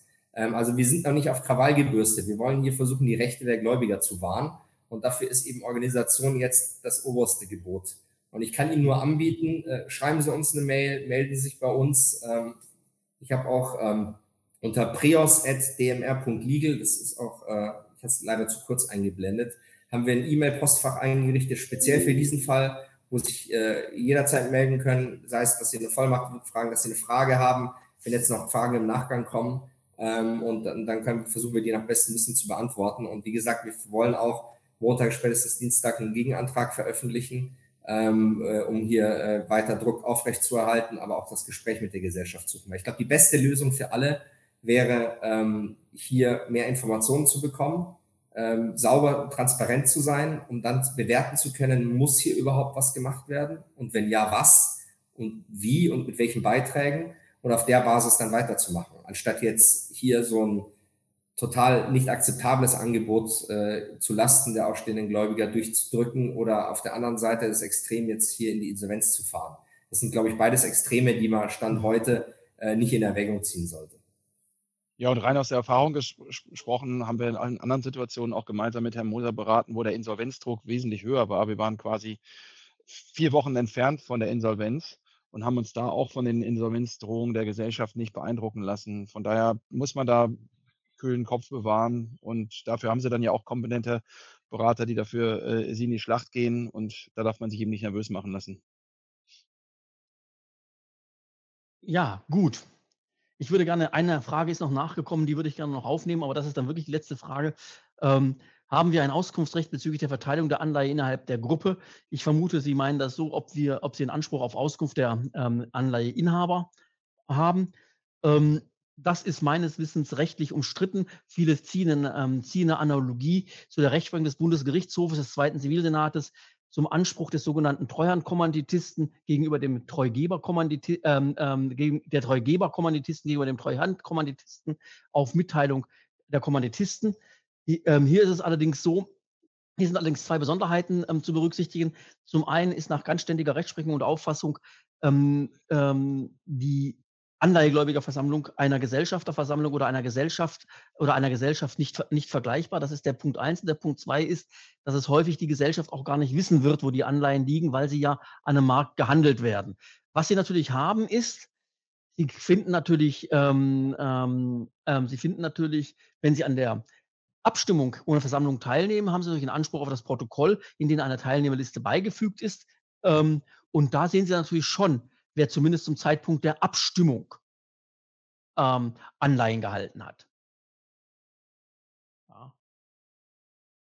Den Rest müsste man in der Tat, ich weiß, es gab einige Verfahren, ähm, die im Vorfeld einer solchen Versammlung ähm, die Gesellschaft auf Auskunft verklagt haben. Da weiß ich allerdings nicht, wie, die, wie diese Verfahren ausgegangen sind. Eine höchstrichterliche Rechtsprechung genau zu dieser Frage ähm, im Rahmen des Schuldverschreibungsgesetzes fehlt aktuell. Das Einzige, was man heranziehen kann, ist, wie gesagt, die von mir bereits zitierte Rechtsprechung des Zweiten Zivilsenates, ähm, in dem der Zivil, Zweite Zivilsenat festgehalten hat, dass ein Mitgesellschafter, wohlgemerkt ein Mitgesellschafter, einen Anspruch darauf hat, zu kennen, wer seine Mitgesellschafter sind.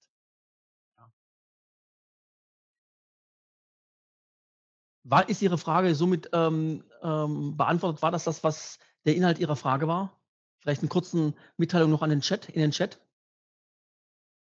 Ah, kommt.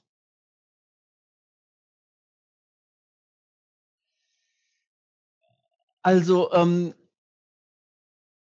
Sie sagen, das ist letztendlich für die Beurteilung der Nachrangigkeit bekannt, äh, ähm, ähm, ähm, ähm, ähm relevant. also der Begriff der Nachrangigkeit ist ja offenbar ein vielgestaltiger. diese Anleihe ist generell nicht nachrangig. Sie ist nur nicht besichert, aber sie ist nicht nachrangig. Sie ist nicht mit einem Nachrang versehen aktuell. Das heißt, die Frage des Nachrangs würde sich eventuell nur stellen in einem Insolvenzverfahren, nämlich dann, wenn Gesellschafter oder der Gesellschaft nahestehende Personen selbst Anleihegläubiger wären. Dann wären das Nachrangdarlehen im Sinne von 135 INSO, die nicht geltend gemacht werden dürfen. Dann hat der Verwalter selbstverständlich einen, äh, eine, eine, äh, ähm, ähm, einen Anspruch aus Auskunft, indem er sagt, indem er ähm, ähm, ähm, hier die Offenlegung fordert. Ja, also das ist das, was ich Ihnen zu dem Thema Nachrang sagen kann. Aber diese Anleihe ist aktuell nicht nachrangig, sodass die Thematik des Nachrangs die, die Konstruktion, wie wir sie haben, ähm, als weiterhin bestehend unterstellt, erst im Insolvenzverfahren überhaupt eine, ähm, eine Thematik sein, sein könnte, ist mal unabhängig von der Frage des, des ruhenden Stimmrechts. Das ruhende Stimmrecht hat erstmal nichts mit einer Nachrangigkeit im Befriedigungsfall zu tun, wenn wir außerhalb der Insolvenz sind. Tobias, willst du noch was dazu sagen? Äh, nein, habe ich, hab ich nichts zu ergänzen. Okay. Gut, dann darf ich mich bei Ihnen bedanken, auch für Ihre zahlreiche Teilnahme. Und ich darf nochmal, auch wenn es Sie langweilt, bitten, denken Sie daran, nehmen Sie in irgendeiner Form an dieser Abstimmung ohne Versammlung teil. Verlassen Sie sich nicht darauf, dass Herr Moser, Herr Wulfetanger, Herr Bauer und ich schon genügend Stimmen der anderen werden einsammeln können. Wir brauchen hier jede Stimme. Bitte nehmen Sie das wahr. Es geht um Ihr Recht, es geht um Ihr Vermögen. Beauftragen Sie zumindest jemanden, der Stimmrecht in Ihrem Sinne ausübt. Ansonsten bedanke ich mich für Ihre Aufmerksamkeit. Ich danke den Teilnehmern, Herr Moser, Herr, Wulf, Herr Wulfetange, dass Sie sich bereit erklärt haben, in diesem Format ähm, an einer Informationsveranstaltung im Rahmen eines Webinars teilzunehmen. Ich sage herzlichen Dank, wünsche Ihnen einen schönen Tag. Auf Wiedersehen.